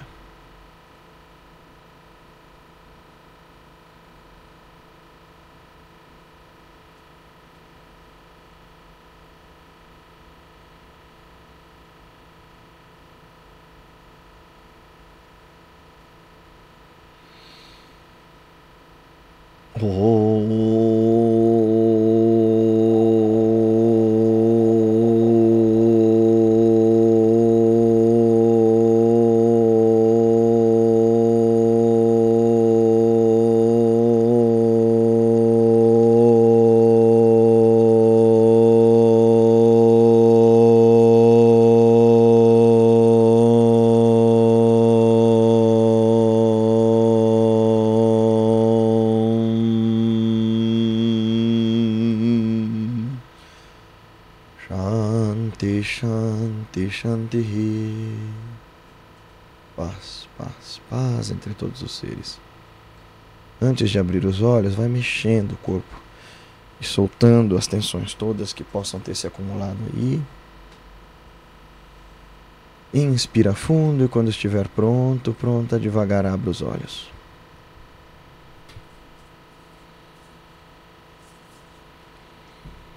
E aí, que tal? Muito bom. Dá um. Deu pra fazer aí, ó. Viu como você consegue? Posso, posso falar? Pode. Pô, acho que foi uma das experiências mais, mais da hora que eu tive na minha vida, mano. Eu tenho muito também essa parada de não conseguir me concentrar. E você falando ali, eu prestei muita atenção. E depois da parte que você fala da roupa ali, que você sentia a roupa, mano, eu me desliguei, desliguei totalmente, mano. Meu corpo flutuava, meu brother.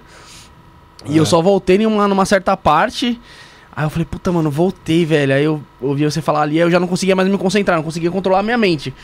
Aí na hora que você começou a falar, a entoar o. Não sei O como. mantra. O mantra. Entoar o mantra, aí eu voltei de novo. Falei, caraca, mano, vocês são muito gostosas, velho. O corpo flutuar, mas você se sentir conectado mesmo, mano. É, e é só prazeroso, velho. chegar na sua presença, chegar no seu estado natural, né? É, tá dentro de nós. É, todo esse estado de iluminação dos grandes Budas, dos grandes Mahassiddhas, dos grandes mestres, todos eles, é, incluindo Jesus, que era um grande meditador, é, a gente tem potência isso em nós. É só é, a gente tentar acessar em ato. Você sente o corpo leve, né? Te dá, te, chega a te dar até sono, te dá um sono na hora ali. É um relaxamento, né? Ah, explicar as duas coisas, né? O sono é a história do sorriso. O sono é porque a gente está tão acostumado a só relaxar na hora de dormir, se muito, que a hora que a gente faz o, o começo da meditação nessa nossa sociedade acelerada, dá aquela ideia de que agora eu vou dormir. Mas tá tudo bem no começo, porque descansar faz parte de ter uma mente saudável, né? Até tava falando isso com a minha orientadora. Uma das causas, olha que loucura, uma das causas mais é, preponderantes de demência, Alzheimer e tal, é o sono irregular, é o sono ruim. Olha que doido. Então, assim, saber descansar é fundamental para viver bem e envelhecer bem. Ah, e a outra coisa que eu falei foi sobre o sorriso, né? É, da mesma forma que as nossas emoções elas aparecem, elas borbulham para fora de nós e a gente não tem controle, né? Todo aquele lance do, do é Vitor, né? Do metaforando que ele, toda a ideia dele, Já, já veio aqui, inclusive. ah já? Já. Então, ó, toda a ideia dele sobre o Paul Ekman e tal, é, é- a, minha, a minha orientadora é uma das pessoas que ensina o caminho de meditação que o Paul Ekman, junto com o Alan Wallace, desenvolveu, que é o cultivando equilíbrio emocional. E toda essa ideia da teoria das emoções diz que as emoções transbordam e aparecem no nosso rosto. O que, que os mestres sempre entenderam? Se o mais sutil interfere no mais denso, o mais denso também interfere no mais sutil. Sim. Se eu, quando estou feliz, sorrio espontaneamente, se eu, se eu fingir um sorriso, o meu cérebro não entende a diferença.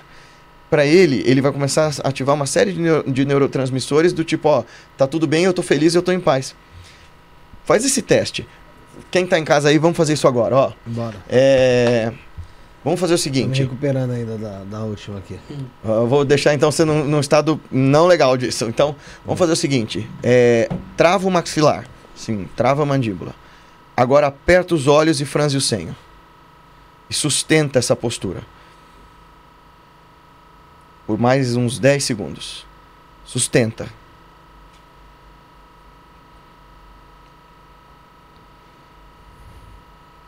E aí? Pra mim é igual, sei lá, acho que Tá igual? minha vida já é tão cagada que eu já fico já. Pra mim isso aí já é normal. eu Não, acho. então, é, a ideia é Precisa assim. atenção. É, a gente pode fazer isso por mais tempo. Tem um, um- um- até o experimento, o Paul Ekman fazendo isso com a filha dele, a Ivy Ekman, e, e ela É ficando... que a parada da meditação foi meio que intensa mesmo. foi, foi. isso Então você ainda tá nesse estado também, então... Nossa, total. é- é- é- você fica entorpecido. É. É, pô, te falei, mano, o bagulho é.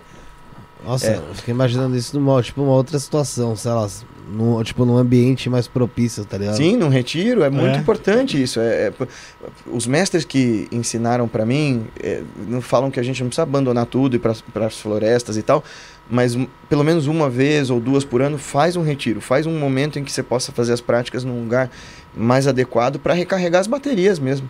Agora, o lance do sorriso e da, da cara fechada é que, bom, o cérebro não entende a diferença entre um estado verdadeiro e uma, e uma, uma ficção. Da mesma forma que ele não entende a diferença entre uma memória e o que está rolando agora. Então, se você, durante a prática, colocar um leve sorriso nos lábios, você começa a ativar esse outro estado de contentamento. É bem legal. É, Tem deixa um eu ver Pix. o Pix aqui, ó, Rafael. Ó, antes, antes de você ler o Pix aí, o pessoal agradecendo aí, ó, o Alcídio falando, pessoal, obrigado, acompanhei consegui. O Sempre Sábio falou que o pernilongo picando meu pé, mas, mes, mas me segurei. Muito na meditação foi muito bom. A Violeta também falando que foi muito bom. O Gustavo também. O Pix aqui é da Fátima Von Koveric. Koveric. Fátima Von Koveric. Ela pergunta pro Guilherme se é verdade que tem como você ativar a produção de DMT através da meditação. É, justamente com esse negócio da língua, colocando a língua ali pra trás da. da aqui pra trás do. do oh, meu Deus, esqueci. O nome disso é- boca. Então, eu Mas tem outro consigo. nome, né? É Ketchari só, só, Mudra o nome só um disso. ponto antes de falar da, da Fátima e dessa pergunta. A Fátima fez essa pergunta, ela tinha mandado. Mandou até um outro Pix explicando. Que é o seguinte, te- galera, quem não tem cartão de crédito não consegue fazer superchat, Bruno. Ah, verdade, verdade. Então, assim, você não, ah, não tem o cartão de crédito, eu quero fazer uma pergunta, quero. Dá pra você fazer pelo Pix, galera. Então, assim, você pega o Pix que tá aqui em cima, isto não é podcast.gmail.com, você manda lá sua pergunta através do Pix. Você que não tem cartão de crédito pra fazer a, a, a pergunta aqui por superchat pra ficar em destaque ou pra ajudar a gente aí no canal de membros, tá bom? Legal. Ah, a pergunta. Ah, sim. Então, o que ela está falando, o que eu sei sobre essa técnica, né? Inclusive, Ketchari Mudra é uma, uma técnica secreta que você vai aprendendo. Ah, eu, ah, eu medito com a língua atrás da. ah, da- tá, ele fica, a língua fica na nasofaringe, assim, ó. Ah, ela Lá no fundão. Puta, eu não consigo. Eu consigo colocar ela no canal das, das narinas, inclusive. Nossa. É, é, assim, pra- É, é aquela, tinha uma bolinha que você sente atrás, é meio, meio diferente, é isso? Hum. Aqui tem um piercing, pô. Vou falar besteira como Mas não, não- amígdala, assim, ó, mas você colocar a língua no céu da boca, na parte do palato mole, palato ali, mole, Eu falei amígdala, e, e- totalmente e- errado. e pressionar, isso já, o que a gente sabe? Isso diminui a frequência cardíaca e leva a um estado de relaxamento mais profundo. Fazendo isso tem tudo a ver com a tradição de, de práticas que eu faço, a minha meditação mesmo, que é a Kriya Yoga, né? Ah, então, quando você faz Ketchari Mudra, ah, o batimento cardíaco decai, você ativa o parasimpático, que é a parte responsável pelo, eh, pelo nosso sono, pelo nosso relaxamento, e isso leva ao estado meditativo. Dizer que a partir de Ketchari Mudra você já produz DMT, eu, eu não arrisco a dizer porque, assim, eu estou fazendo meu mestrado em neurociência, mas eu não sou neurocientista, eu sou Uhum. um filósofo estudando neurociência, né? Ah, o, o Siddhartha o Siddhartha Ribeiro, que é um neurocientista que eu admiro bastante, costuma dizer que essas substâncias que nos levam a estados diferentes, né, alucinantes e tal, é, os enteógenos É, ou os alucinógenos. todos eles, é, a, gente, a gente só sente efeito deles porque eles já estão ali em nós. A gente tem neurotransmissor para reconhecer aquilo. Pra Se não tivesse, não funcionaria. Então, pode ser.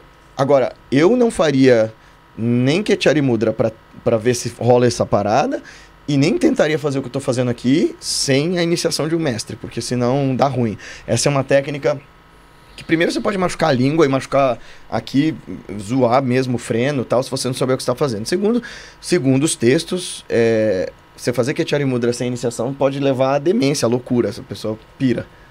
E essa, essa, essa técnica de colocar a língua no céu da boca ali, você pode fazer em qualquer meditação? Sim, o Que que é eu o ensinei para você de colocar a língua na, na ponta do céu da boca, assim, tipo, é, é, isso daí é para relaxar. Isso, inclusive, quem ensina são até as fonoaudiólogas, que é o jeito de relaxar a, a, a boca, deixar ela sem, sem ficar essa tensão que a gente fica no dia a dia, sabe, travando aqui assim a ATM. Sim. Então, deixar a língua ali no céu da boca evita essa excessiva eh, salivação e ajuda a gente a relaxar toda a musculatura aqui. Então, você coloca, encaixa a língua no céu da boca. O que eu faço e o que a Kriya Yoga ensina é colocar a língua lá atrás, né? Então, mas você pode fazer isso sim. Ah, Algumas tradições, por exemplo, o Goenka lá, o, o Vipassana do Goenka, vai falar pra você não fazer nada disso. A, a meditação dele, essa sim você ia penar pra fazer, cara. São 10 dias num silêncio absoluto. é, se você vai fazer como eles pedem, você não vai usar técnica nenhuma, se não fazer aquela Anapana, Anapurna. ah, ai, não lembro agora o nome da meditação, mas é a meditação presente no nariz, assim, a, prestando atenção na respiração no nariz. E é isso, cara, é difícil. Mas funciona muito bem. Eu só não reco... O pessoal sempre me pergunta, né, o que, que eu acho do Vipassana. Puxa, eu acho uma parada incrível, mas você tem que ter alguma preparação pra fazer, senão dá, você- senão você só se arrebenta assim, até fisicamente. Tem umas perguntas no chat, né, Bruno? Tem, tem, tem da Aline que você tinha. Fazer mais uma aí no finalzinho, pra gente sair daqui daquele jeito, cara. É, é, voltando naquela parte da meditação guiada, se você tem algum. é, se você recomenda a meditação guiada Boa. e se você tem algum canal do YouTube, eu saí, eu não sei se você tinha Tem um canal do YouTube e eu, inclusive, tenho. a- a- veja lá, a gente tem uma série de atividades para ensinar meditação para as pessoas. Por exemplo, tem os retiros, tem as atividades e os cursos que eu falei para vocês. Ah, dá uma olhada no nosso canal do YouTube na nossa página do, Insta- do Instagram. Ambos são Guilherme Romano. É, lá tem um monte de coisa e sobre meditação, sobre prática. E tem as viagens para a Índia, né? Toda vez em janeiro a gente vai para a Índia e é um jeito de fazer uma imersão de 20 dias no lugar em que essas tradições nasceram. Então, é um jeito bem legal de fazer isso. Agora em janeiro de 2023, a gente vai para o sul da Índia e para o Nepal. Vai ser bem legal. Ah, e tem o curso de meditação que vai começar ah, daqui a pouco, né? Acho que mais umas semanas e ele é liberado. Vai ser um curso bem legal, bem completo. E o que, que eu penso de meditação guiada? É igual o bicicleta de rodinha. Aham, Uma hora você tem que tirar as rodinhas e pedalar sozinho. verdade. É, assim, é legal tal. É, Você vê, dentro das tradições, os meus três gurus principais, assim, meu, meu Satguru e os dois Upa Gurus. A forma deles ensinar é assim: essa aqui é a técnica, faz, tchau. É. Ninguém vai guiar nada, cara. É assim, ó, toma aqui, se vira, negão. Vai estudar. É só isso. É, é assim, ó, tô, eu tô te ensinando, respira assim, fica com as costas assim, parará, papá, tchau. É assim que na tradição é feito. Ninguém fica, ah, agora você faz tal. Isso não, é coisa tá certo, muito bom, bacana. É, é, não, ni- isso. ninguém pega da tua mão, não, cara. É, vai, vai que vai. E, e, e para mim funcionou, mas assim, eu não vejo problema de você fazer meditação guiada, mas vai ter uma hora que você vai precisar experimentar a sua mente sozinho. É só você com você. Eu recomendo muito que você eh, vá em algum centro eh, de Zen Budismo. Aqui na Liberdade tem um grande, o Templo Bushinji, por exemplo. Eh, faça prática sozinho, num lugar silencioso, mas cercado de gente para fazer junto, que você vai ver que o resultado é muito legal. É, você falou do seu livro, falou agora da, do curso. Como que faz o pessoal adquirir seu livro, participar do curso aí? Como que faz? Tem alguma rede social? O livro tá na. O livro tá. A, a versão em Kindle tá na Amazon, vai voltar a versão física também. Tem três livros, né? O. o- ah, a Eterna Dança Cósmica, que é o primeiro, que conta dessas histórias todas que eu vivi, para quem quer saber desses fenômenos e tal. Ah, o segundo é um livro sobre meditação, sobre as técnicas de meditação, a Revolução de Se Desperte Já. E o terceiro livro que eu lancei ano passado. Ano passado? É. ah, Chama-se No Coração da Índia, Uma Jornada da Consciência.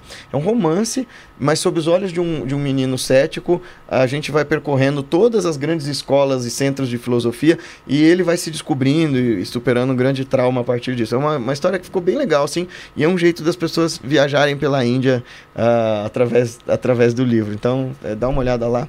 Tudo na Amazon tem, não tem lá. Na Amazon tem, mas o livro físico, se tiver dificuldade de achar na Amazon, perguntando pra gente ali no Instagram, no direct, a gente direciona pras pessoas também. So- repete seu Instagram, como tá lá o seu É Instagram? Guilherme Romano, ponto oficial. Guilherme Romano ponto oficial e sobre o curso de, de meditação que você falou que vai se iniciar também através do Instagram consegue tirar mais detalhes ou não? Sim, ali a gente informa tudo pra vocês. É, tem também o telefone que eu nunca lembro. É, a Patrícia Ah, tá vai colocar? colocando no, no Tá chat. colocando no Não, chat. manda, manda, dá pro Michael pra ele colocar. Ali, ó, Michael, ali, ó. Vai, coloca. Já coloca, Ele coloca lá e ele fixa lá. Ô, Guilherme, Guilherme, fiquei curioso, poxa, nessa, nessa viagem da Índia aí que você faz uma immers- imersão de 20 dias, que eu imagino que seja totalmente diferente de uma, de uma viagem turística pra Índia, que a É. gente vê que é uma loucura total ali na Índia, né? Que é muita gente e Carro, tal, né? moto, bike. Como é que é uma, uma... uma excursão dessa? aí? Veja, é- é- é- você tem razão. Ah, Desde que eu comecei a levar grupo, e, e eu nunca quis levar grupo ah, profissionalmente, assim, no começo. Eu levei os meus alunos uma vez e eles gostaram tanto da condução que eu fiz com eles que eles falaram, por que você não faz isso sempre e tal? E pensei, bom, como é que eu vou fazer para me diferenciar das outras pessoas? Porque a Índia é minha pesquisa acadêmica também, é minha religião, é meu caminho, é minha, meu caminho pessoal. Eu sou um yogi, né?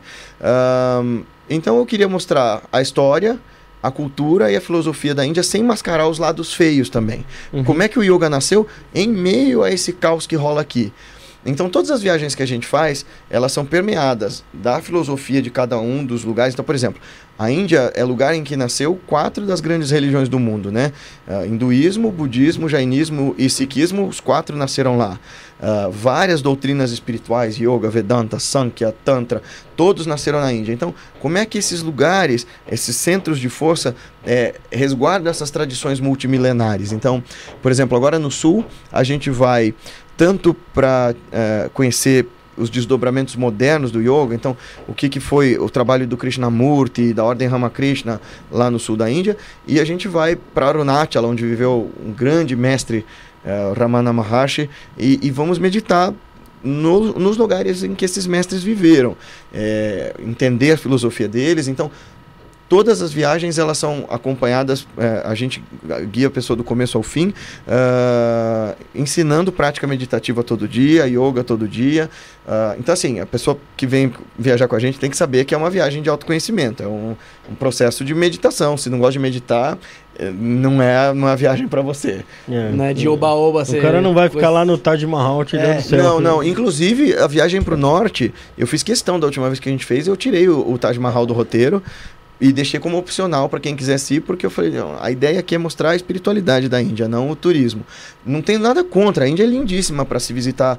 É, apesar dessas coisas que a galera coloca na TV e tal, a Índia é um outro planeta dentro do nosso, sabe? Ir para lá é um negócio muito transformador. Mas se você não sabe onde procurar, você vai ficar encantado com as cores, com os cheiros, com as paisagens, né? Você vai ficar encantado, barra horrorizado com tudo. Uhum. Mas o caminho dos mestres, ele não tá aberto assim para você encontrar em qualquer esquina. Você tem que saber onde procurar.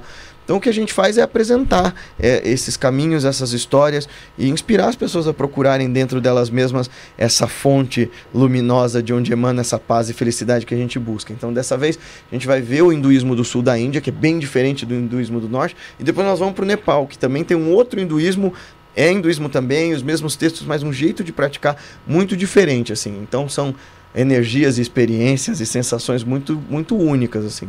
Não conheço ninguém que viajou com a gente que diz que a vida é igual, que não foi tocado pela parada, porque é, é sempre um antes e um depois. Eu mesmo, assim, sabe? Cada viagem que eu vou para lá é é muito especial. Tive agora em julho, pela primeira vez fui para os Himalaias, né? Uhum. Eu fui para os Himalaias de Garhwal, que é o Himalaia indiano, onde nasceram essas tradições. Cara, o lugar mais bonito que eu já vi na minha vida. Eu nunca tinha visto tantos mestres é, vivos, assim, andando no meio de nós, assim, como, é, como lá. É, foi, foi um negócio muito transformador, assim, foi, foi bem legal. Fui ver a nascente do Ganges, nascente do Yamuna. é, foi, foi uma experiência bem singular, assim. Ô, ô, Guilherme, tem uma pergunta aqui do Gustavo, Gustavo Signoria. Hum. É, ele falou assim: Boa noite, Guilherme. Sou um. Vou ler aqui, eu não sei se eu não sei se estou fazendo a pronúncia correta. Sou um Criavan. É assim, Aham, aham. é assim que fala, né? É. E gostaria de perguntar o que você recomenda para superar a procrastinação. Procrastinação. É, procrastinação, ele escreveu errado aqui. né? Olha, Tá, Eu recomendo duas coisas. Medita com a sua sanga, eh, medita com a sua comunidade de, de, de, ah, praticantes e pede ajuda de teu guru. Assim, pede mesmo durante a prática, assim, sabe? Olha, me, me inspira para que eu faça a minha prática, me inspira para que eu busque a, a refulgência do olho espiritual, para que eu consiga, a partir dessa experiência de me entregar ao Omkara, ah, experimentar esse estado. Me inspira para eu não, não falhar com a prática. E assim, pessoal, quem não entendeu nada desse papo do que a gente está falando, é, para todos vocês a mesma coisa, assim.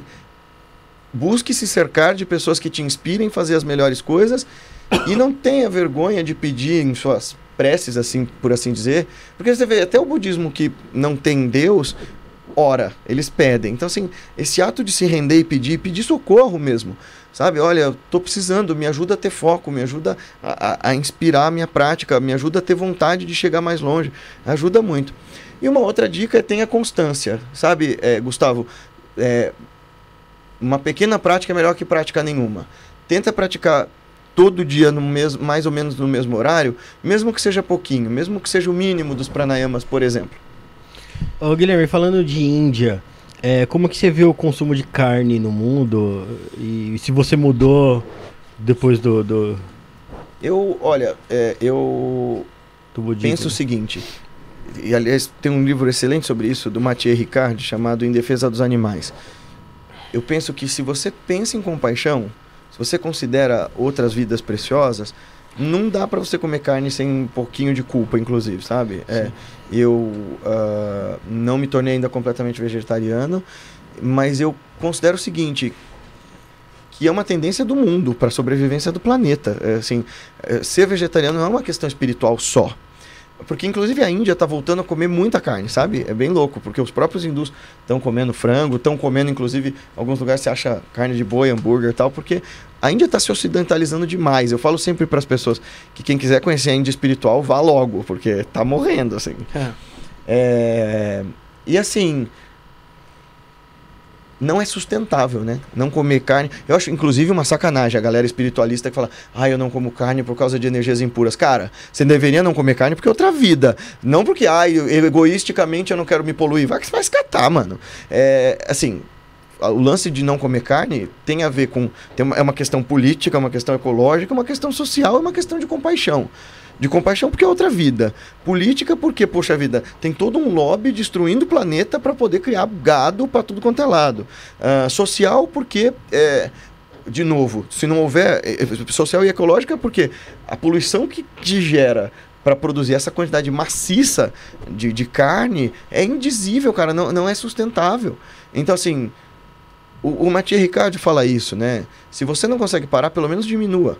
Né? E isso já causa um puta do impacto. Você tirar um dia da semana, né? É, o, o, o, Paul- o Paul McCartney fala isso, né? Da, da É, segunda sem carne e tal. Isso. É, eu acho necessário a gente repensar essas coisas, porque se a gente é o que a gente come, o yoga também fala isso, puxa vida, a gente está se alimentando de sofrimento, né? É, eu considero que isso, preci- é, é, isso vai mudar em algum momento. Se a gente tiver alguma noção de como preservar o planeta, isso vai mudar, porque o tempo dos nossos avós, todo mundo comia carne, mas não era do jeito que a gente faz Uhum. agora. Você pergunta aí para suas avós, elas vão falar, a gente comia carne, sei lá, uma vez por semana. Culpa é do Lula. Deixando a carne mais barata. Ah, tá. É o, é o dono da Friboi. O, o filho dele é dono da Friboi. Ai, caralho. Não, mas, mas é verdade. Mas tá vendo, na, na época, antigamente, o Gafá falou, ter escravo era normal. Tá ligado? É, não, mas o lance Tipo, é a assim. vida vai mudando. É, a vida vai coisas mudando, mas é que assim, também não A tinha moral como. vai mudando. É, e, não tinha como conservar também, né? A carne estragava É, muito mais depressa e tal. Não era todo mundo tinha energia. É, mas mesmo assim a alimentação era inacreditavelmente mais saudável, né? É, a gente tá. É, é, essa é outra a gente questão. não tinha é uma questão embutido, de- a gente não tinha industrializado. É, enlatado. Você plantava o que ia comer, né, mano? Exato, essa é outra, essa é outra parada. Que, aliás, tem um filósofo que eu gosto muito, Satish Kumar. Ele fala que uma das razões da gente estar zoado da cabeça, assim, depressivo, ansioso, zoado, é porque a gente perdeu o nosso contato com a terra. O humano vem de humus, de terra mesmo. Assim, é, é, é curador você mexer na- no chão, é você. é- é- toda a nossa ancestralidade foi feita disso, né? Todos os nossos antepassados viviam disso, assim, de, de, de cultivar o lugar em que você está. Por isso que todos os grandes mestres espirituais, boa parte das metáforas que eles usam é sobre plantio. Jesus falando, você vai colher o que você plantou, é, né, a boa semeadura. Todas, todas as religiões têm, têm metáforas sobre o plantio, porque plantar e cuidar da terra e, e- e- e gerir esse mundo, essa nossa casa, essa nossa mãe, é, sempre foi o trabalho de todos os nossos antepassados. A gente é que está se desconectando dessa vida natural.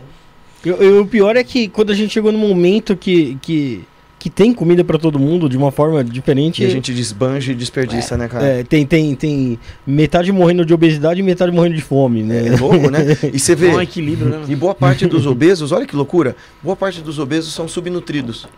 Sabia disso? Que, assim. a- a- A, vi- a- a vitamina mesmo Exato. Então, assim, tipo, nós estamos vivendo uma era adoecida, assim, mental, física e emocionalmente, assim, é, e, e- e repensar nossa, nosso nossa relação com a vida e com o mundo e com o que a gente come, com o que a gente consome, é, é um primeiro passo. Isso também é yoga, é essa responsabilidade por sobre como é que eu vivo.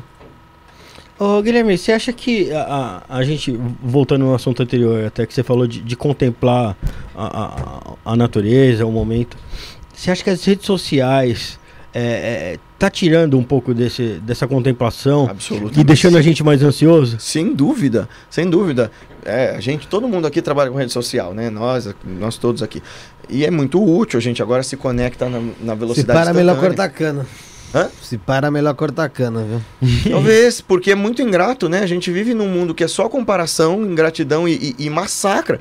Sim, não são poucas as pessoas que trabalham com internet que estão com a saúde mental em frangalhos, Ah, né? não, mas você tem noção. ac- Acabei de receber uma reclamação de. Você, você tolera palavrão? Eu tô falando um monte aqui. É de um Zé Buceta aqui do.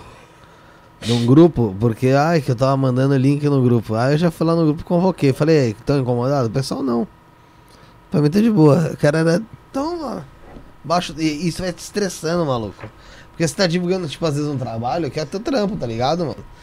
E tipo, isso deve já Não sei se já aconteceu com você, mas às vezes tá divulgando uma parada que você acredita e, velho, a pessoa vai lá e tipo te massacra. porque- Exato, pô. Só não clicar, pô, né? Vírus, cara. é, E- e a pessoa faz de e é um graça, grupo né? que tem tipo mil mensagens por dia de papo, às vezes, meu, que às vezes não tem nada a ver. Você manda um bagulho a ver com a, com a situação e o pessoal faz o que? Ah.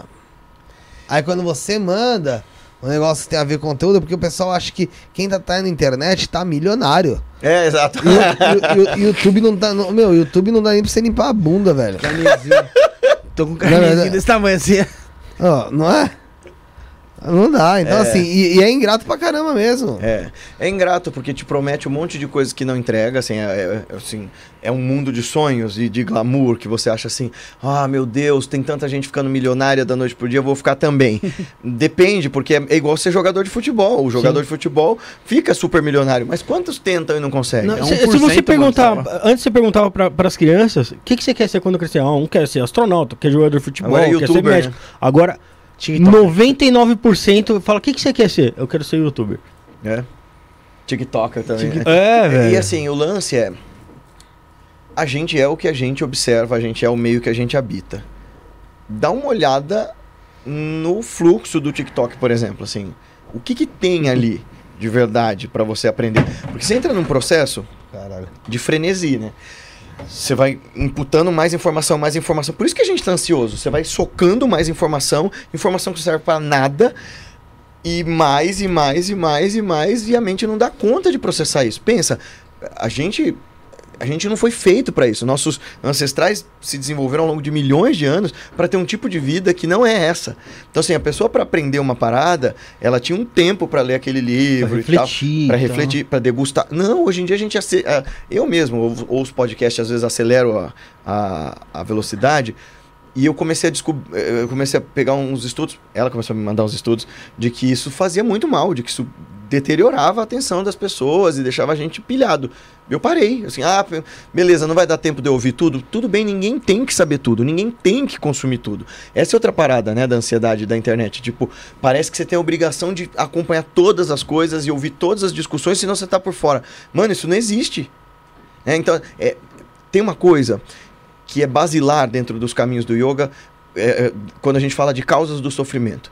Todos os mestres vão dizer que comparação gera sofrimento. Porque você está olhando toda hora para fora, para fora, para fora, então você está se comparando com o outro, invejando o outro, tendo ressentimento do outro, raiva do outro. É, A internet é isso o tempo inteiro. Eu estou fazendo da minha vida uma vitrine para que eu me compare com todo mundo. Isso não pode ser saudável.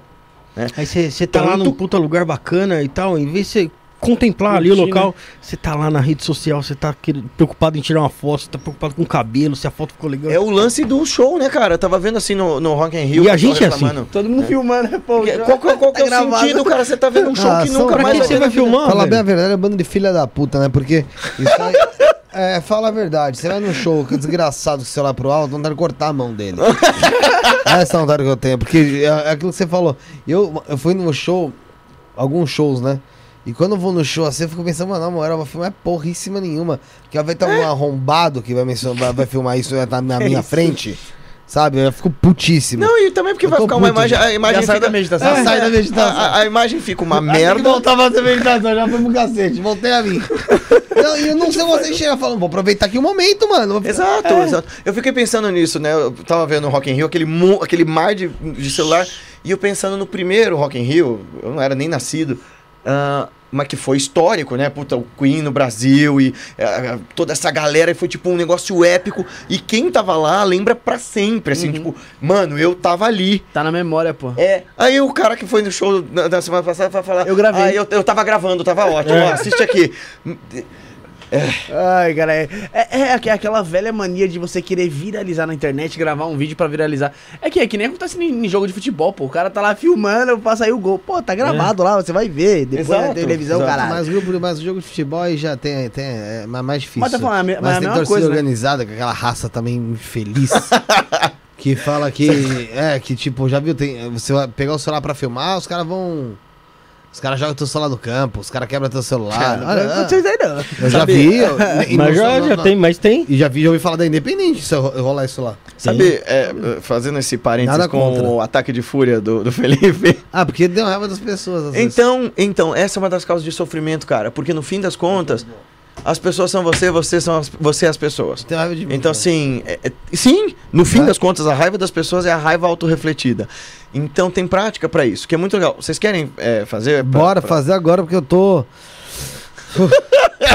Eita, caralho. É isso que eu ia falar, fazer até porque o barulho começou, ainda tá leve, né? Pessoal que tá, tá ouvindo alguma martelação aí, Felipe, dá aquele recadinho que a gente vai ter obra aqui no prédio até Ah, quando? tá tendo obra. Até o Natal? Eu não sei. Ou até os caras- vocês, Os caras derrubaram o, primeiro, o décimo primeiro andar inteiro. Tá sem coluna nenhuma. Não, não. Todas as salas, tipo, derrubaram tipo, as paredes pra fazer. Eu não sei o que devem fazer lá. Deve deve estar fazendo. Deixa eu calar a boca. Porque eu não consigo fazer programa em paz já faz umas três semanas. Aí eu subi pra falar com a engenheira. Pô, gente boníssima, coitada. Aí eu falei pra ela, poxa, até, ah, não dá, porque o prédio a partir desse horário e tal.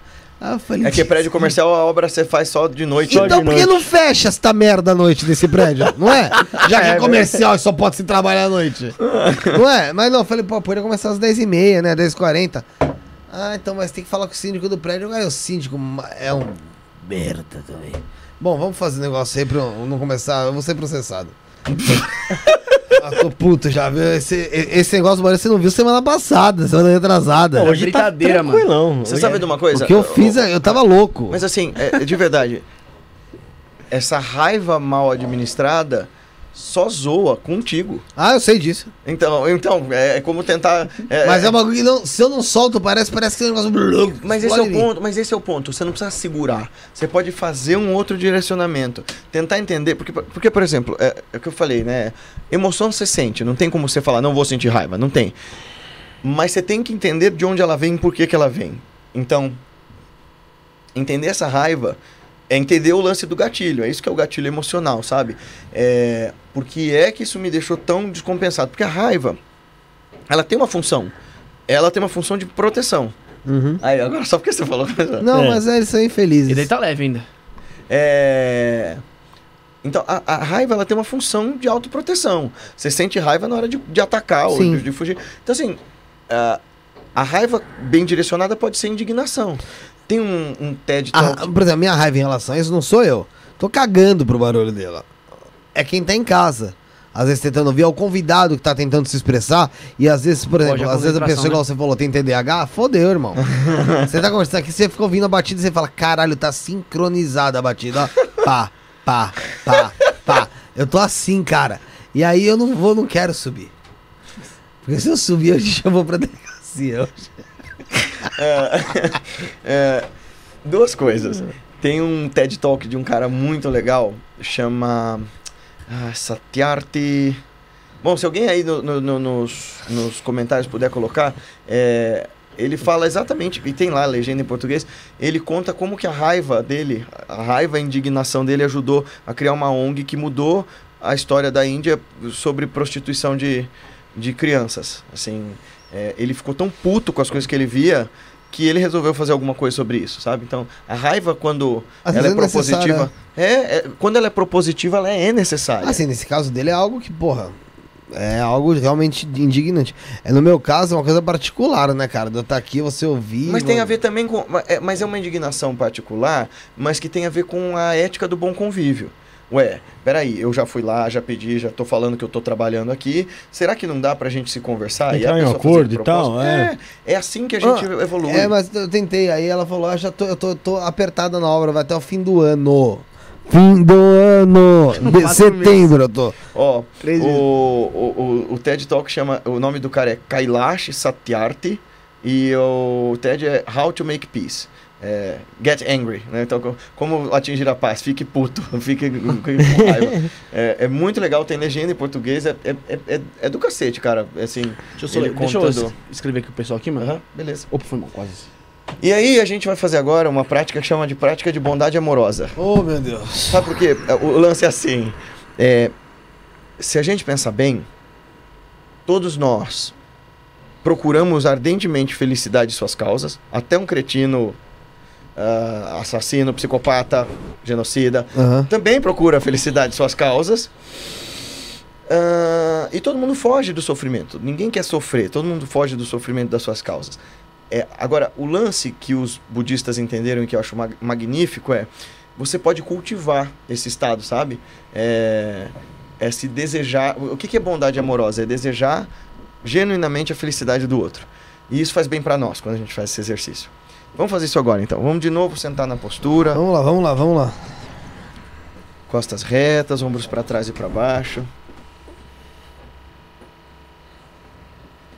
E vamos para descomprimir a cabeça do Felipe. vamos fazer uma respiração mais profunda. Vamos. Então, você vai, a gente vai fazer o seguinte, nós vamos inspirar Olho fechado, né? profundamente e a gente vai expirar em duas exalações pela boca. Encolhendo a barriga lá atrás, tá bom? Então vamos inspirar. Segura o ar. E solta. E agora a gente de novo acerta a postura e vai mantendo a respiração calma, longa e lenta, lá na barriga. O ar frio entra quando eu inspiro. O ar quente sai quando eu expiro. E mais uma vez, eu percebo aqui agora. Percebo, por exemplo, a paisagem sonora ao meu redor, sem apego e sem contar histórias. Quais são os sons que aparecem para mim? Sons de dentro do meu corpo, como quando eu engulo a saliva, por exemplo, e sons de fora. A respiração vai e vem.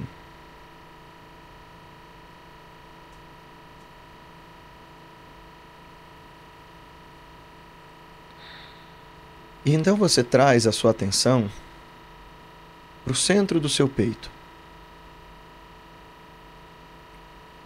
E imagina que ali forma uma espécie luminosa, uma fonte de luz.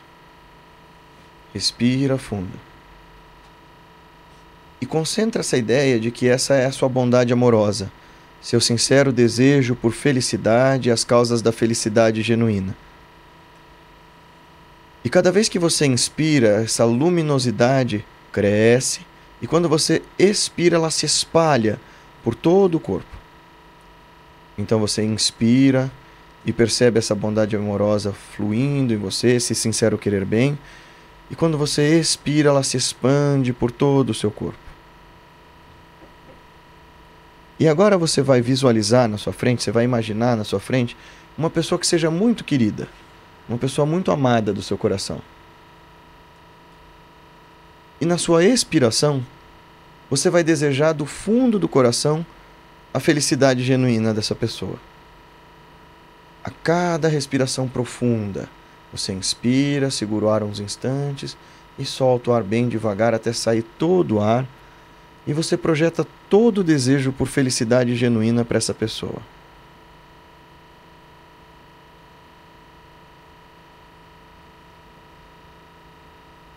Então você se despede dessa pessoa querida. E agora, tenta invocar na sua tela mental alguém que você ainda não aprendeu a ama- a amar. Alguém que você tenha algum desentendimento, não precisa ser algo muito sério, senão fica muito difícil. Mas pensa em alguém que você tenha dificuldade de lidar e olha para essa pessoa. E reconheça que, por mais diferente que ela seja, essa pessoa é um alter ego, é um outro eu. Tão desejoso de felicidade quanto eu, tão desesperado por paz quanto eu. Inspire e, na sua expiração, deseje sinceramente a felicidade dessa pessoa. Considere que a felicidade dela também é a sua felicidade. Se a pessoa que causa dificuldades para você estiver absolutamente, genuinamente feliz, sem sofrimento, ela provavelmente não vai causar sofrimento também para você. Emane o mais sincero desejo por felicidade genuína, por verdadeira paz. Emane o sincero querer bem para essa pessoa. E se despeça dela. E por fim, imagine um rosto desconhecido, ou que você viu poucas vezes. Reconheça nesse desconhecido também um outro eu. E emane ao centro do coração dessa pessoa o que há de melhor em você. A cada respiração, você projeta sua mais sincera forma de bondade.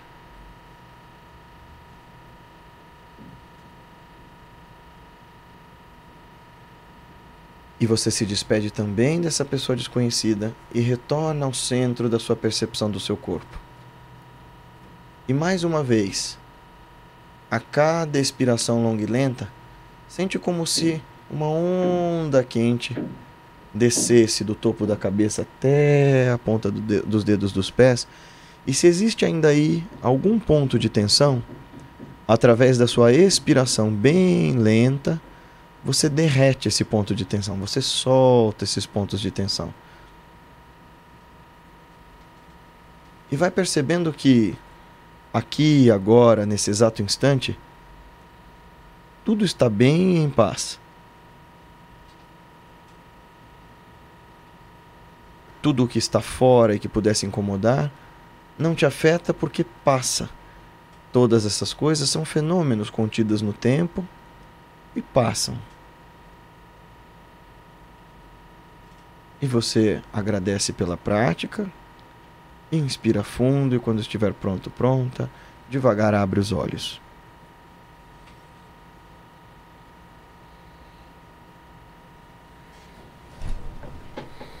Ainda quer matar alguém? De leve. não, o- oi? Calma, não vou ler o chat ainda não. Eu. Foi foda você falou de eu arrumar alguém que eu não bato muito com as ideias. Vê uma lista. Não é, cara, tipo, tipo parecia fila de estádio. eu falei, eu Já sei- olhar. eu já sei que apareceu eu, o Bruno e o Josiel. Vocês sendo de menos, pelo amor de Deus. Antes fosse vocês. Ah, É, o chat, vamos ver aqui, ó. É, O Eduardo Melo.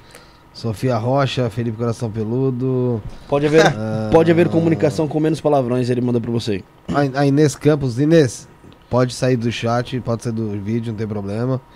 É, Eduardo. Quem, tem- quem tem o Eduardo Melo? Eduardo Melo, se você assiste aqui outras vezes, você vai ver que o negócio é assim mesmo. Também fica à vontade pra ir embora se quiser. É, é isso aí. E tem o Jazz Albuquerque também. Aqui tá falando da Inês aqui, que é da arrogância da Inês. Bom, nunca, cada um, cada um. Ih, dane-se. O, o Guilherme, é, eu ia te perguntar sobre. Eu vou, vou, vou. Eu ia te perguntar sobre esses, sobre esse negócio de medicina da floresta mesmo, sobre enteógeno. E o que você, não sei se eles perguntaram quando tava lá fora, e o quanto isso você acha que pode de fato ajudar a, uma, a um estado meditativo, a um estado de, de você se conectar de fato com, com o seu eu ou com o espiritual, por aí vai. Eu acho que mais com o seu eu em si. Você já tomou? Já. E aí? Não ayahuasca. Ah, não? Ayahuasca não, tomei o cogumelo. Tá. E como foi? Cara, no início. Porque assim, você já tomou? Já? Então tá. Então você vai entender o que eu vou falar. No início é uma coisa tipo que ela é muito. Parece, parece que é normal, que você tá normal. E a hora que você começa a se dar conta que você não tá normal, meu amigo, Você não tem mais o que fazer, tá ligado? Tipo, Mas Porém- você fez isso num lugar controlado sim, e tal. sim, foi no. Não, a primeira vez que eu fiz foi aqui, ao vivo, todo mundo. Foi uma, foi uma experimentação ao vivo. Foi pra demonstração, né? É, é, De- e tipo, porque assim, muita gente acha que o pessoal vai sair e vai bater com a cabeça na parede. É lógico que pra quem tem algum tipo de problema psiquiátrico, esquizofrenia, bipolaridade, não é recomendado o uso, tanto que tem uma anamnese que, que se fala, que, que te pergunta bem sobre isso. Bom, enfim. É, eu, tomei, eu tomei aqui, aqui, aqui foi diferente do que lá, do que no local mesmo, né? Bem diferente, não tem comparação. Tá. Aqui foi mais pra desmistificar mesmo. Então, assim, tomei lá tal. Durante um tempo a gente fica é, desse jeito que eu te falei, conversando, batendo papo, dando risada tal. E depois você começa a perceber o, teu, o, o, o- o seu redor. Caramba, tem isso aqui aqui, isso aqui é desse jeito, aquilo é daquele outro jeito, e, você, e a- as suas ações começam a ser um pouco mais diferentes, né? É, em determinado momento eu sentei no meio do. Eu sentei no mato, porque tava um frio de 8 graus. E aí, tipo, tava todo mundo na fogueira e eu fui pro mato. Né? E foi ali que eu consegui me conectar comigo mesmo ali, naquela parada. Eu senti, sentei tipo numa posição de meditação, mas não porque eu ia meditar. Porque eu já tinha desencanado, né? Mas assim, era porque tava frio pra cacete mesmo, eu tentei me esquentar. E, mano, ali eu consegui entender algumas coisas da minha vida legal, cara. Tipo, coisa que eu, não, que eu buscava entender e não conseguia, mano. E, e, e, lógico, teve depois ali a, a, a, Tianga, né? Que você já, já deve ter ouvido falar também, né? Do. Que é o DMT, né? Que é também uma coisa que eu acho que eu preciso entender um pouco mais, mas é muito intenso. É intenso demais, foi a coisa mais intensa que eu. Que assim, em- na base do enteógeno que teve pra mim foi o DMT. Tipo, é muito rápido, né? O, o, o, tempo de duração dele. Mas você realmente faz uma viagem muito. Cara, eu não, é- não, não dá pra explicar pra você. Coisa de você. Eu lembro que eu tava com uma blusa de gorro, eu botei o gorro por, por cima do, do rosto, abri o olho e eu tava, tipo, em outro lugar andando. Sabe? É, veja, é, E eu sei que pode ser alucinação. Não, então, vamos lá. É, eu até gravei no meu canal, tem dois vídeos sobre Uhum. a ayahuasca, porque eu fiz um antes de tomar e a galera ficou me cobrando. E aí eu fui lá e tomei e tal, fiz duas experiências com a ayahuasca. Ah, o que, que eu disse a primeira vez, eu di- disse depois na segunda. É, não, há, não há nada ali que eu não tivesse obtido pela prática meditativa pura. Com a diferença de que na prática meditativa eu mantenho um certo grau de lucidez e de autonomia.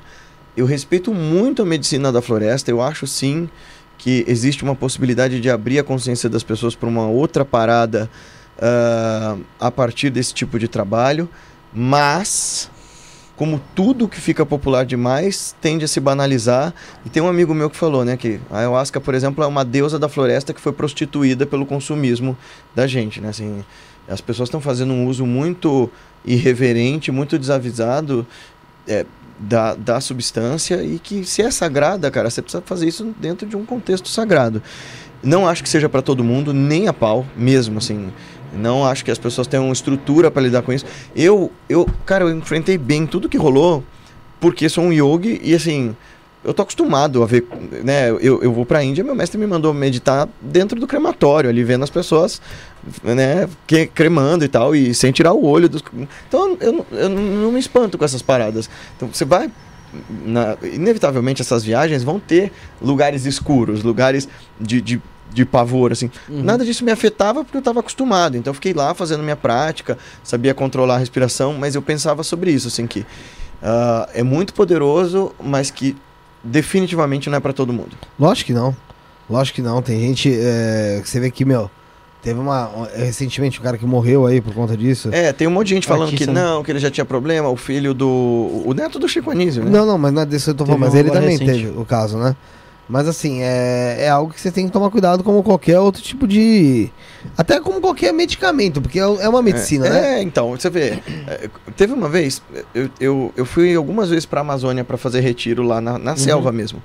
E como eu sou amigo de, um- de, de- de um dono de uma ONG lá e que ajuda muito as comunidades ribeirinhas e, os- e as tribos, é, quando saíram os turistas de uma dessas tribos, ficamos gente, só nós e o pajé. Eles tiraram o cocar e tudo mais, botaram bermuda. E um amigo meu perguntou pra ele sobre a ayahuasca. Ele falou: Ó, aqui na nossa tribo, a gente toma isso uma vez por ano, uma ou duas, não lembro agora. É, e eu e meu assistente não tomamos porque a gente auxilia na viagem das outras pessoas. É, e isso para nós é nossa religião, é muito sagrado, não é uma coisa que se faz toda hora. Mas Você vê, isso é- quem inventou isso lida Pois é, dessa né? forma, né? É, e tem gente que eu conheço que toma cada 15 dias. é, não tem como passar por isso incólume, cara. Você vai ter dano cerebral se você ficar tomando isso a cada a- a- em um curto período de tempo, assim. É uma pancada no cérebro. Você fica zuretaço, assim. É, é, foi uma experiência interessante, mas especialmente as pessoas que foram comigo falaram, eu tô, eu tô legal, foi legal, mas não quero repetir não. É, porque tem, porque tem um pastar mal também, né? É todo. É, sim, é- sim. Você sabe que eu não tive nada disso, assim, tipo, o pessoal Vômito, tem diarreia, diarreia, vômito, eu não tive nada, porque eu fiz jejum, a segunda vez fiz jejum. Ah, e foi bem legal, assim, a segunda vez eu me preparei muito, parei de comer na quinta-feira pra, pra ter a experiência no sábado, e, Segundo jejum ali, quase de dois dias ali. é, eu, enfim, eu, Caraca. eu faço umas práticas meio diferentes, né? É o que eu falei. É, Em 2020, eu fiz um retiro chamado Panchagni Tapasya. É, você fica sentado em volta de quatro fogueiras mais o sol, da hora que o sol nasce, a hora que o sol se põe. Então eu ficava 12, 13 horas embaixo do sol, cinco dias ah, seguidos. Então essas paradas eu fazia já, assim. Então, de ficar sem comer o dia todo, sem ir ao banheiro e tal, isso não foi desafio, não. Mas o lance foi, pra mim, foi o lance de. que é muito fácil você perder o controle, né? O lance da, da ayahuasca que eu achei legal é que você joga qualquer coisa e as formas, pensamentos, ela, você joga qualquer isca ali, o negócio vira um. É, Então, eu, tenho, eu já, eu já tenho essa dificuldade, né? Então eu, eu tenho uma dificuldade de conseguir sair um pouco dessa realidade, sabe? Hum. Então, e, e fora que assim, toda vez. Mas pô, te ajudou a sair da realidade, o cogumelo? Então, no- eu em nenhum momento saí da realidade. Hum. E Eu- falar que eu saí da Eu te realidade. diria assim: se você vai pra uma Até- experiência até dessa. o DMT, que, tá, que, é- que é muito mais intenso, porque o cogumelo. O pessoal acha que vai tomar cogumelo e que vai sair vendo duende. Não é assim, cara. Tá ligado? É, sei lá, deve ter quem veja, né? Mas assim. é, até o DMT, que é muito mais intenso. Enquanto eu tava na experiência, eu tinha, eu tinha um pedaço meu que tinha plena consciência. Tipo, ó, É, foi uma coisa Não diferente é isso pra mim. É, Não tem nada a ver com ficar bêbado, por exemplo. Nada né? a Nada ver. a ver. Tipo, é outro, não, é não. outro rolê e você tá consciente ali. Não dá pra dormir. Assim, eu via que a galera deitava assim. É impossível Eu vi dormir gente numa parada dessa. tá maluco. Sério? Não, não- Ah, o assim, Josiel que tá. Que, que, ah, você tá no quê? é do Com cogumelo, Você tá tá no cogumelo? Não, ayahuasca. Não, Não, com Ayahuasca. ayahuasca, é. O Josiel que Ele tá dormiu com ayahuasca? Dormiu uma hora e meia. Dormiu. Putz, cara, eu acho Dormiu, que. deu uma boa. E ele falou que, assim, ah, dormiu. Ah, não, então ele tava não na sei, viagem. né, cara? tá. Acho que ele tava na viagem. Ele tava É. deitado assim lá, mas ele não sentia nada, nem Em quem tocava Em nele. plano Não, físico ele fala que ele dormiu. né? É, mas aí ah, que tá. não, não sei, mano. Não, mas é ele podia estar lúcido, esse é o lance, porque você não. Você não. Você, Você não pode estar apaga, em outro sabe? estado. É, sabe? E, olha. é, eu diria que se. Agora que for- cogumelo dormir, dá não, velho. É, Quê? Dormir com cogumelo? Tomar e dormir, um- deitar lá e dormir? Você faz um Não dá. podcast de 72 horas, meu brother. Tem chance. Vocês todos tomaram? Ele tomou meia grama. Eu não senti nada. Não, Eu, eu não ia nem tomar. Ele tomou uma é micro, microdose praticamente, Aham. né? Eu tomei 3 gramas aqui. Tomou quanto, Bruno? Duas? Duas gramas, aí a minha minha noiva tomou uma e meia, o Josiel? Uma e meia também? Uma e meia. E o, e o, e o Thiago. o Thiago tomou acho que duas ou três também. Olha, é, é, sobre esse tipo de, de experiência, eu diria: se for para procurar, faça isso dentro de um contexto controlado e, sobretudo, um contexto controlado e que tem alguma sacralidade envolvida, porque se é só para ter a viagem. é, eu, eu, não, não, não- eu não atesto isso como uma experiência de autoconhecimento, se é só pela viagem, assim, sem nenhum preparo. Mas é o que eu falei, eu respeito muito, acho que tem um poder curativo enorme. Você visita todas as suas questões psicológicas com a ayahuasca, assim. É. A galera gosta de falar, ah, é como fazer 10 anos de terapia numa vez só. Não, não, não mistura as coisas. Você não supera trauma assim, e terapia é uma coisa, ayahuasca é outra, mas tem um poder tremendo aquilo e, e pode ajudar muito as pessoas. em- Ma- Mas, tem gente que vai na, na intenção de ah, curtir e sai dali com uma visão diferente. Isso eu tenho certeza. Então, cara, mas você Quando vê. você vai no local pra isso, é lógico. Então, mas eu tenho, eu tenho um amigo que é um, um- um irmão de práticas, assim. E ele, eu acho que é a pessoa que mais entende do, do assunto, porque a vida dele mudou por conta de uma religião relacionada à ayahuasca. E ele tomou durante muito tempo. E, tipo, fez muito bem pra ele, beleza e tal. Em algum momento da prática dele, ele teve uma um sinal do tipo, ó, acabou, tá? É, daqui pra frente você não precisa mais disso. Você já cumpriu a Mas eu acho que aqui. exista isso mesmo também. É. Eu também eu creio que exista isso. Eu creio que exista uma, uma coisa que te dá, fala pra você, ó. Pausa. Tipo, É. já foi. O que você tinha que aprender com isso, você aprendeu. Se você tá fazendo num contexto sagrado, senão é só loucura. Então, mas assim, eu, eu, por exemplo, eu fui. Quando eu fui, já fui sabendo do que se tratava, né? É, mas quando a gente fez aqui, que eu falei, é outro. É outro. Não, não é só outra vibe, mas assim, a gente fez ao vivo.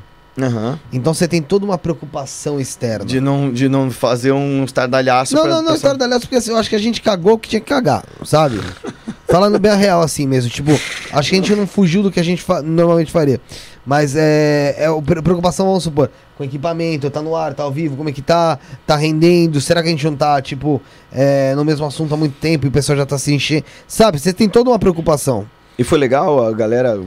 Pô, o pessoal gostou pra caramba. Eu, e eu dava. não, e assim, não foi só eu, a- a- o, o cogumelo aqui.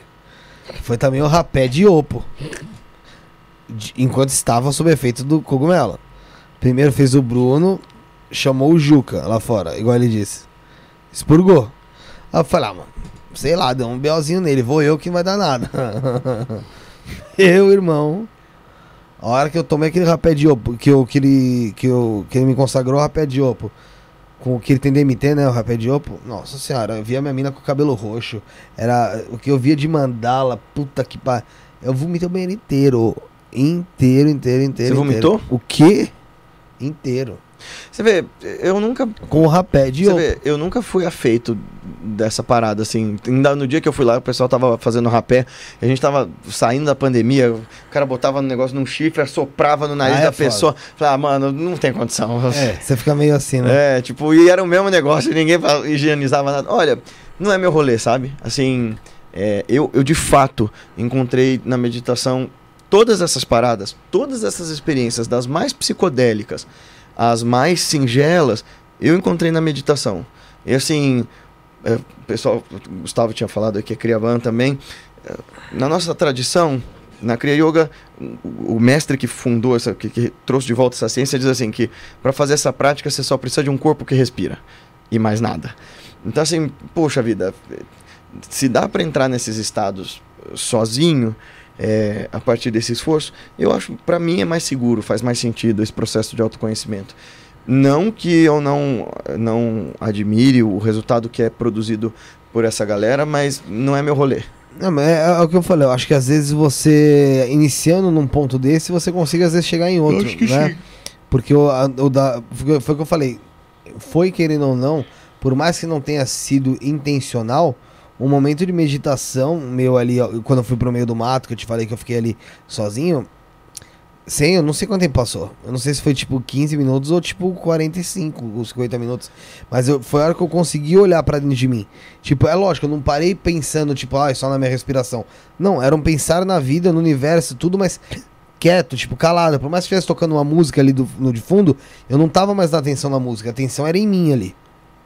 Entendeu? Então, assim, é, é, foi algo que eu, que eu achava que eu não conseguia. E eu nunca fui muito de ter. O pessoal fala de alucinação, né?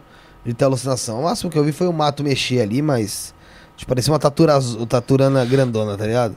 Eu Mas- acho, eu, eu- você sabe que eu, conheço gente que eh, era ateia e tomou e passou a, a ser espiritualizado por causa disso e tal. Acho legal, mas é o que eu falei. eh, Quando eu precisei, quando eu tive assim no meu, na minha noite escura da alma, ah, eu achei isso na meditação, achei isso na Kriya Yoga e foi o que me bastou, sabe? Tipo, mudou mesmo o jeito que eu vivia. Eu tava estudando para para trabalhar em multinacional e tal, para fazer direito. Olha só, quando voltei da Índia, falei, não, tenho que dedicar minha vida a esse tipo de busca e de investigação, porque faz mais sentido, assim. Eu, eu, o Wagner Borges falou que ele, ele, ele indicava pra mim a yoga. Eu acho que seria muito bom pra você, cara. Porque é um jeito de meditar em dinâmica, sabe? Você vai botar teu corpo em movimento, vai fazer um bem danado, porque você vai se sentir bem fisicamente, vai se sentir bem mentalmente, e vai é, é, é, direcionar.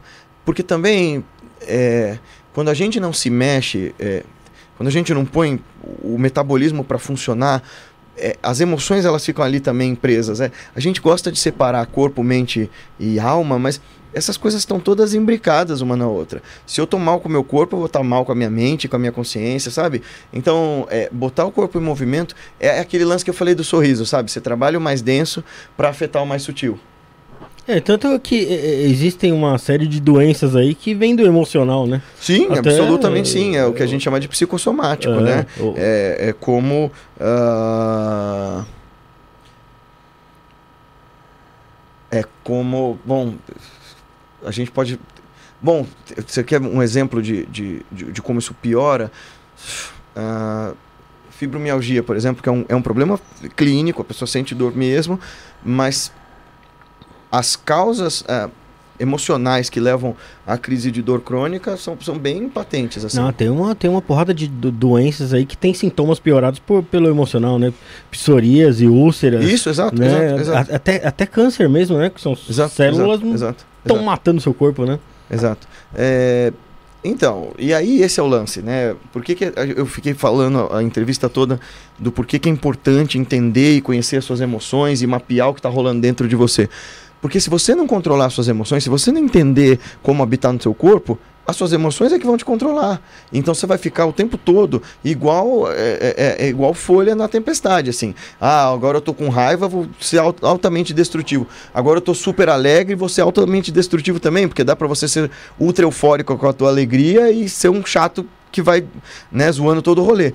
O lance é olhar para dentro e fazer esse processo de amadurecimento a partir das práticas meditativas e entender por que é que eu sinto o que eu sinto, por que é que eu ajo como eu ajo, sabe? E, e não deixar que as circunstâncias me governem. É o equilíbrio ali, né? É. Qual mensagem? Tem, tem mensagem aí no Bruno? Ô, Ah, o pessoal, o pessoal tá comentando muito sobre experiências aí do, das medicinas da floresta, falando que o, que o vômito faz parte da reciclagem. Ah, sim, mas o, é, o vômito eu tive aqui foi. Mas foi. Foi que na verdade a gente não, não sabia que, que ia ter essa. Do DM, que tinha que fazer o, o jejum. E a gente tinha comido paradas. pra cacete no dia.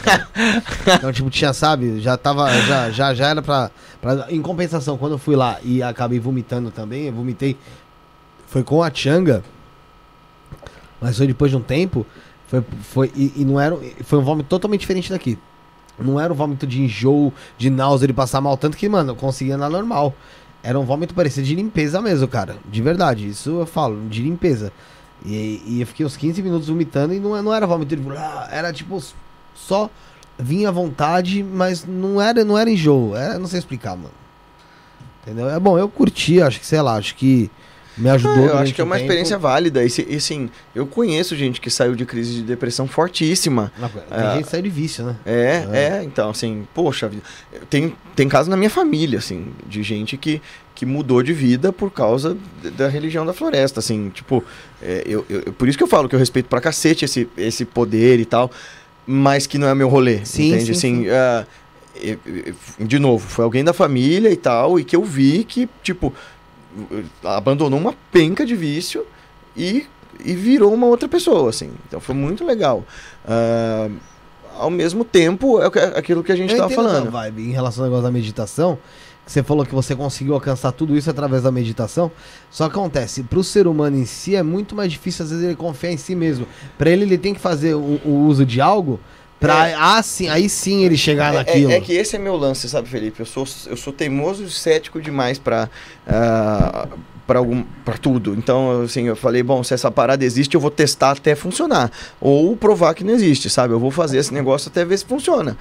Foi, foi essa a minha pegada. Meu mestre nunca me exigiu, ai, tenha fé em mim, sabe? Tipo, ele Uhum. falou, ó, faz isso aqui, testa. E eu falei, tá.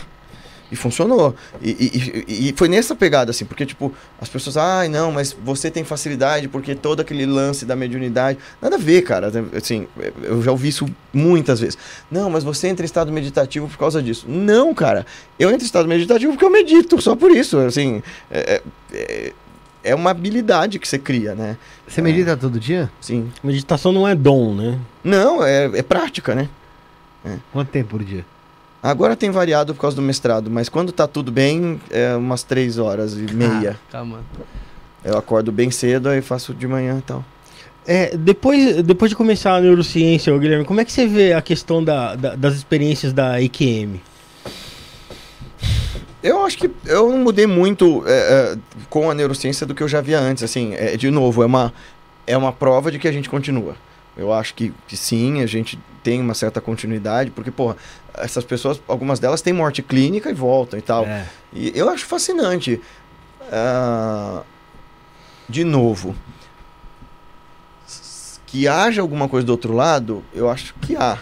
Mas que quando a gente volte, isso não fique poluído com os nossos sonhos, com as nossas, os nossos desejos, com as nossas imaginações, aí eu acho que já é outra história, entendeu? Tipo, eu acho que a gente polui um pouco essa, essa, essa comunicação. Mas eu respeito muito a galera que, que fala desse tipo de, de, de vivência, acho legal, bacana a pessoa poder dar esse testemunho, mas eu diria para as pessoas em volta, assim, tá bem, essa experiência é da pessoa, legal que você entendeu que tipo a vida continua, mas e em você, o que, que isso muda?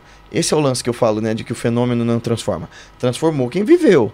Mas as pessoas em volta que ficam ali nessa noia, sabe? De tipo, eu quero saber se existe, Uhum. ficam caçando essas histórias, sabe? Tem, tem, É, tem. Medium Hunter, sabe? É, eu acho isso uma pira muito pouco produtiva.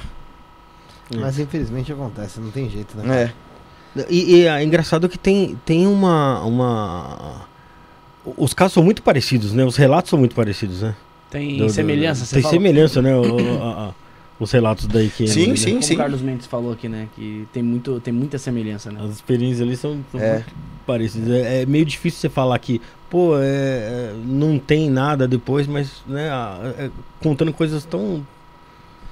É, então, tão, tão concretas, Tão né? Tão concretas ali, parecidas, né? né? É, eu acho assim, é, eu acho bonito a ideia de que é, a gente possa ter esse olhar pro- pelo buraco da fechadura e voltar assim e dizer, opa, tem uma parada. É, mas é, é o que eu falei, assim, por um lado, é- eu acho que é, é- é bobagem ficar duvidando, ah, tá, será que não existe? Será que a pessoa tá mentindo? Pô, é a experiência da pessoa. E por outro, é, ficar obcecado com esse tipo de informação não te leva a lugar nenhum. É, se fosse útil, a gente já, já tinha essa informação. Se já, né? fosse útil, todo mundo teria, cara. Esse é o lance. Se fosse assim, se fosse pra todo mundo se transformar através disso, todo mundo teria. É, essa é a parada. E, e talvez a- o grande mistério dessa vida, da gente ficar aqui tão desamparado, sem tantas respostas, quando a gente chegar do outro lado, a gente descubra que era a, a parte mais fascinante de estar aqui. Sei lá. É verdade. Essa, é- essa, é, essa, essa é a lógica, né? Bruno, Oi, vamos indo pro final? bora Rafael, lâmpada mágica. Vou pegar ali. O Bruno, enquanto você orienta, orienta aí o Guilherme. Guilherme, a gente tem um ritualzinho aqui, meu. Hum. A gente, é, quando a gente che- chegar nos 100 mil membros, a gente vai le- relembrar os nossos. uh, é, 100 mil membros não, né? 100 mil inscritos, né? Poderia ser 100 mil membros, né? Quando a gente chegar nos 100 mil inscritos, a gente vai relembrar os programas que, que, que fizeram a gente chegar até aqui. Na verdade, a gente fez até os, o, o centésimo programa, né? A gente fez do 0 ao 100. Aí do, do centésimo até.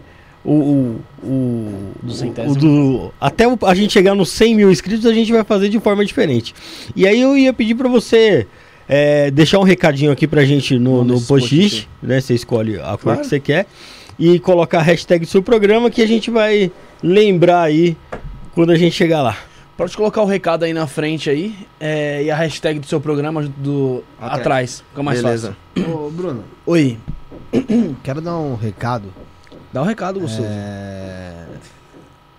Pra algumas pessoas. Ó, que você fez a meditação, cara. Não, não. É real a parada, né? Crítica todo mundo tem, de saco todo mundo tem. Isso é um fato.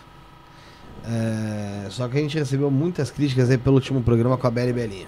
Muita gente enchendo saco. Ah, domingo lá. no chat. Falando, até comentando no vídeo da menina, falando coisas absurdas de uma menina que não, não sabe, talvez seja até menor de idade. Né? E ela tem a- é, veio com a mãe dela aqui. Né?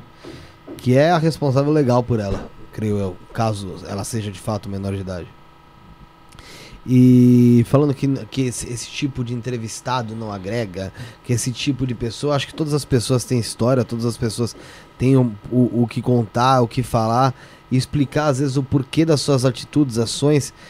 E é o que eu falei lá no domingo, tentar ti- tirar as coisas de contexto é muito fácil hoje em dia, né?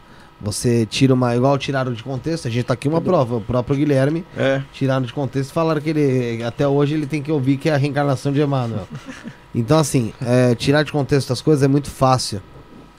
É, ela é uma garota que tá aprendendo, tá crescendo, tá, tá evoluindo, como todos vocês aí que assistiram e também criticaram foram, ou são, né? Tenho certeza absoluta, absoluta, que todo mundo já fez algo na vida que se arrependeu, alguma merda aí, que se arrependeu e depois fala, puta, como eu queria ter voltado atrás pra não ter feito aquilo, ou pra não ter feito parte daquilo, pra, naquela ocasião, naquele fato. Então assim, galera, vamos ter respeito. E eu nem falo com a gente, porque a gente tá aqui mesmo botando a cara pra tomar porrada, mas com quem a gente traz às vezes de entrevistado, não é porque a pessoa não é espiritualizada ou porque ela não tá ali falando sobre espiritualidade, que ela não tenha dentro dela o mesmo Deus que você fala que tem, mas é, não demonstra quando bota o dedo na cara pra julgar.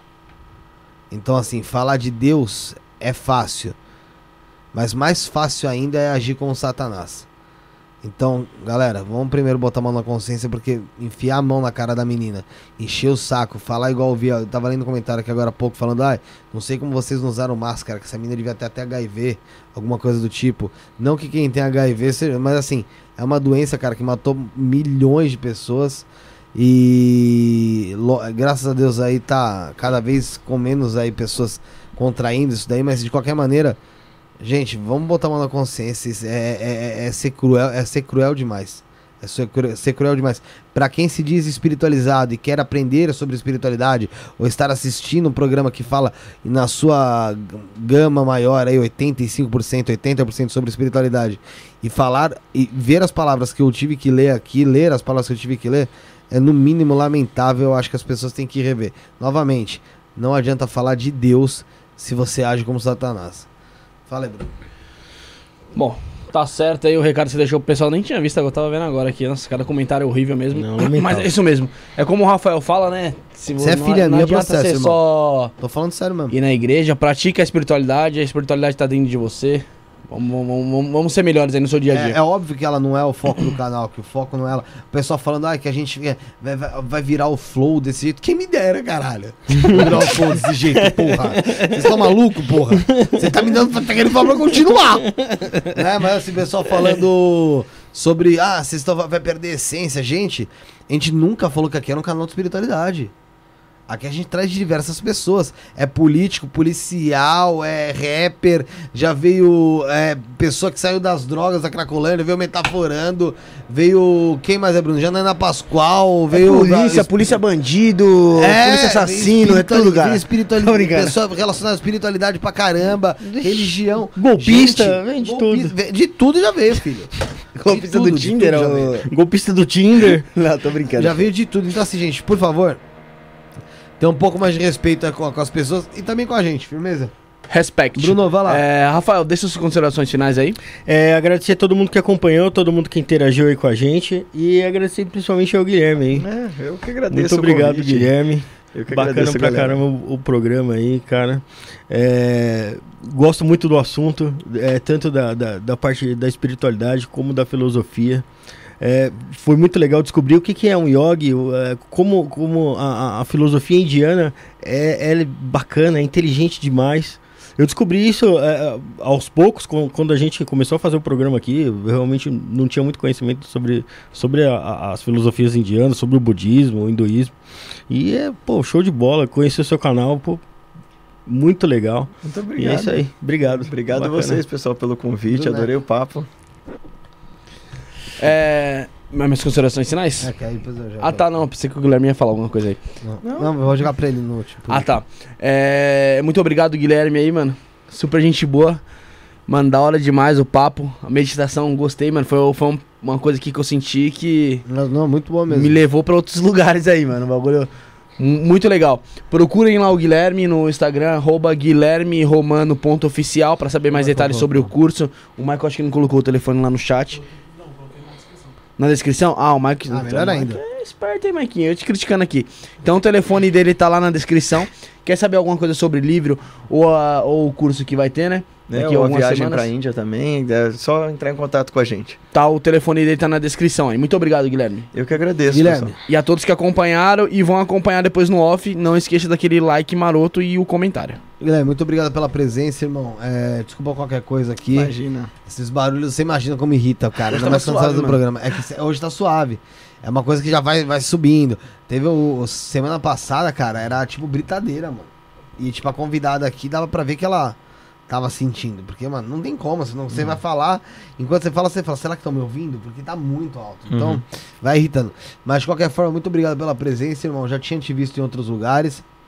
É, sei um pouco sobre você, sobre a filosofia indiana, sobre esse lance da meditação, mas pela primeira vez aqui senti um negócio da meditação assim, uma coisa bem bem intensa mesmo, de você, como o mesmo Bruno disse, até ele falou- foi interessante que ele falou antes de, antes de eu dar o meu relato, de sentir o corpo levitar, você sentir, é mu- muito, muito legal, cara, muito legal.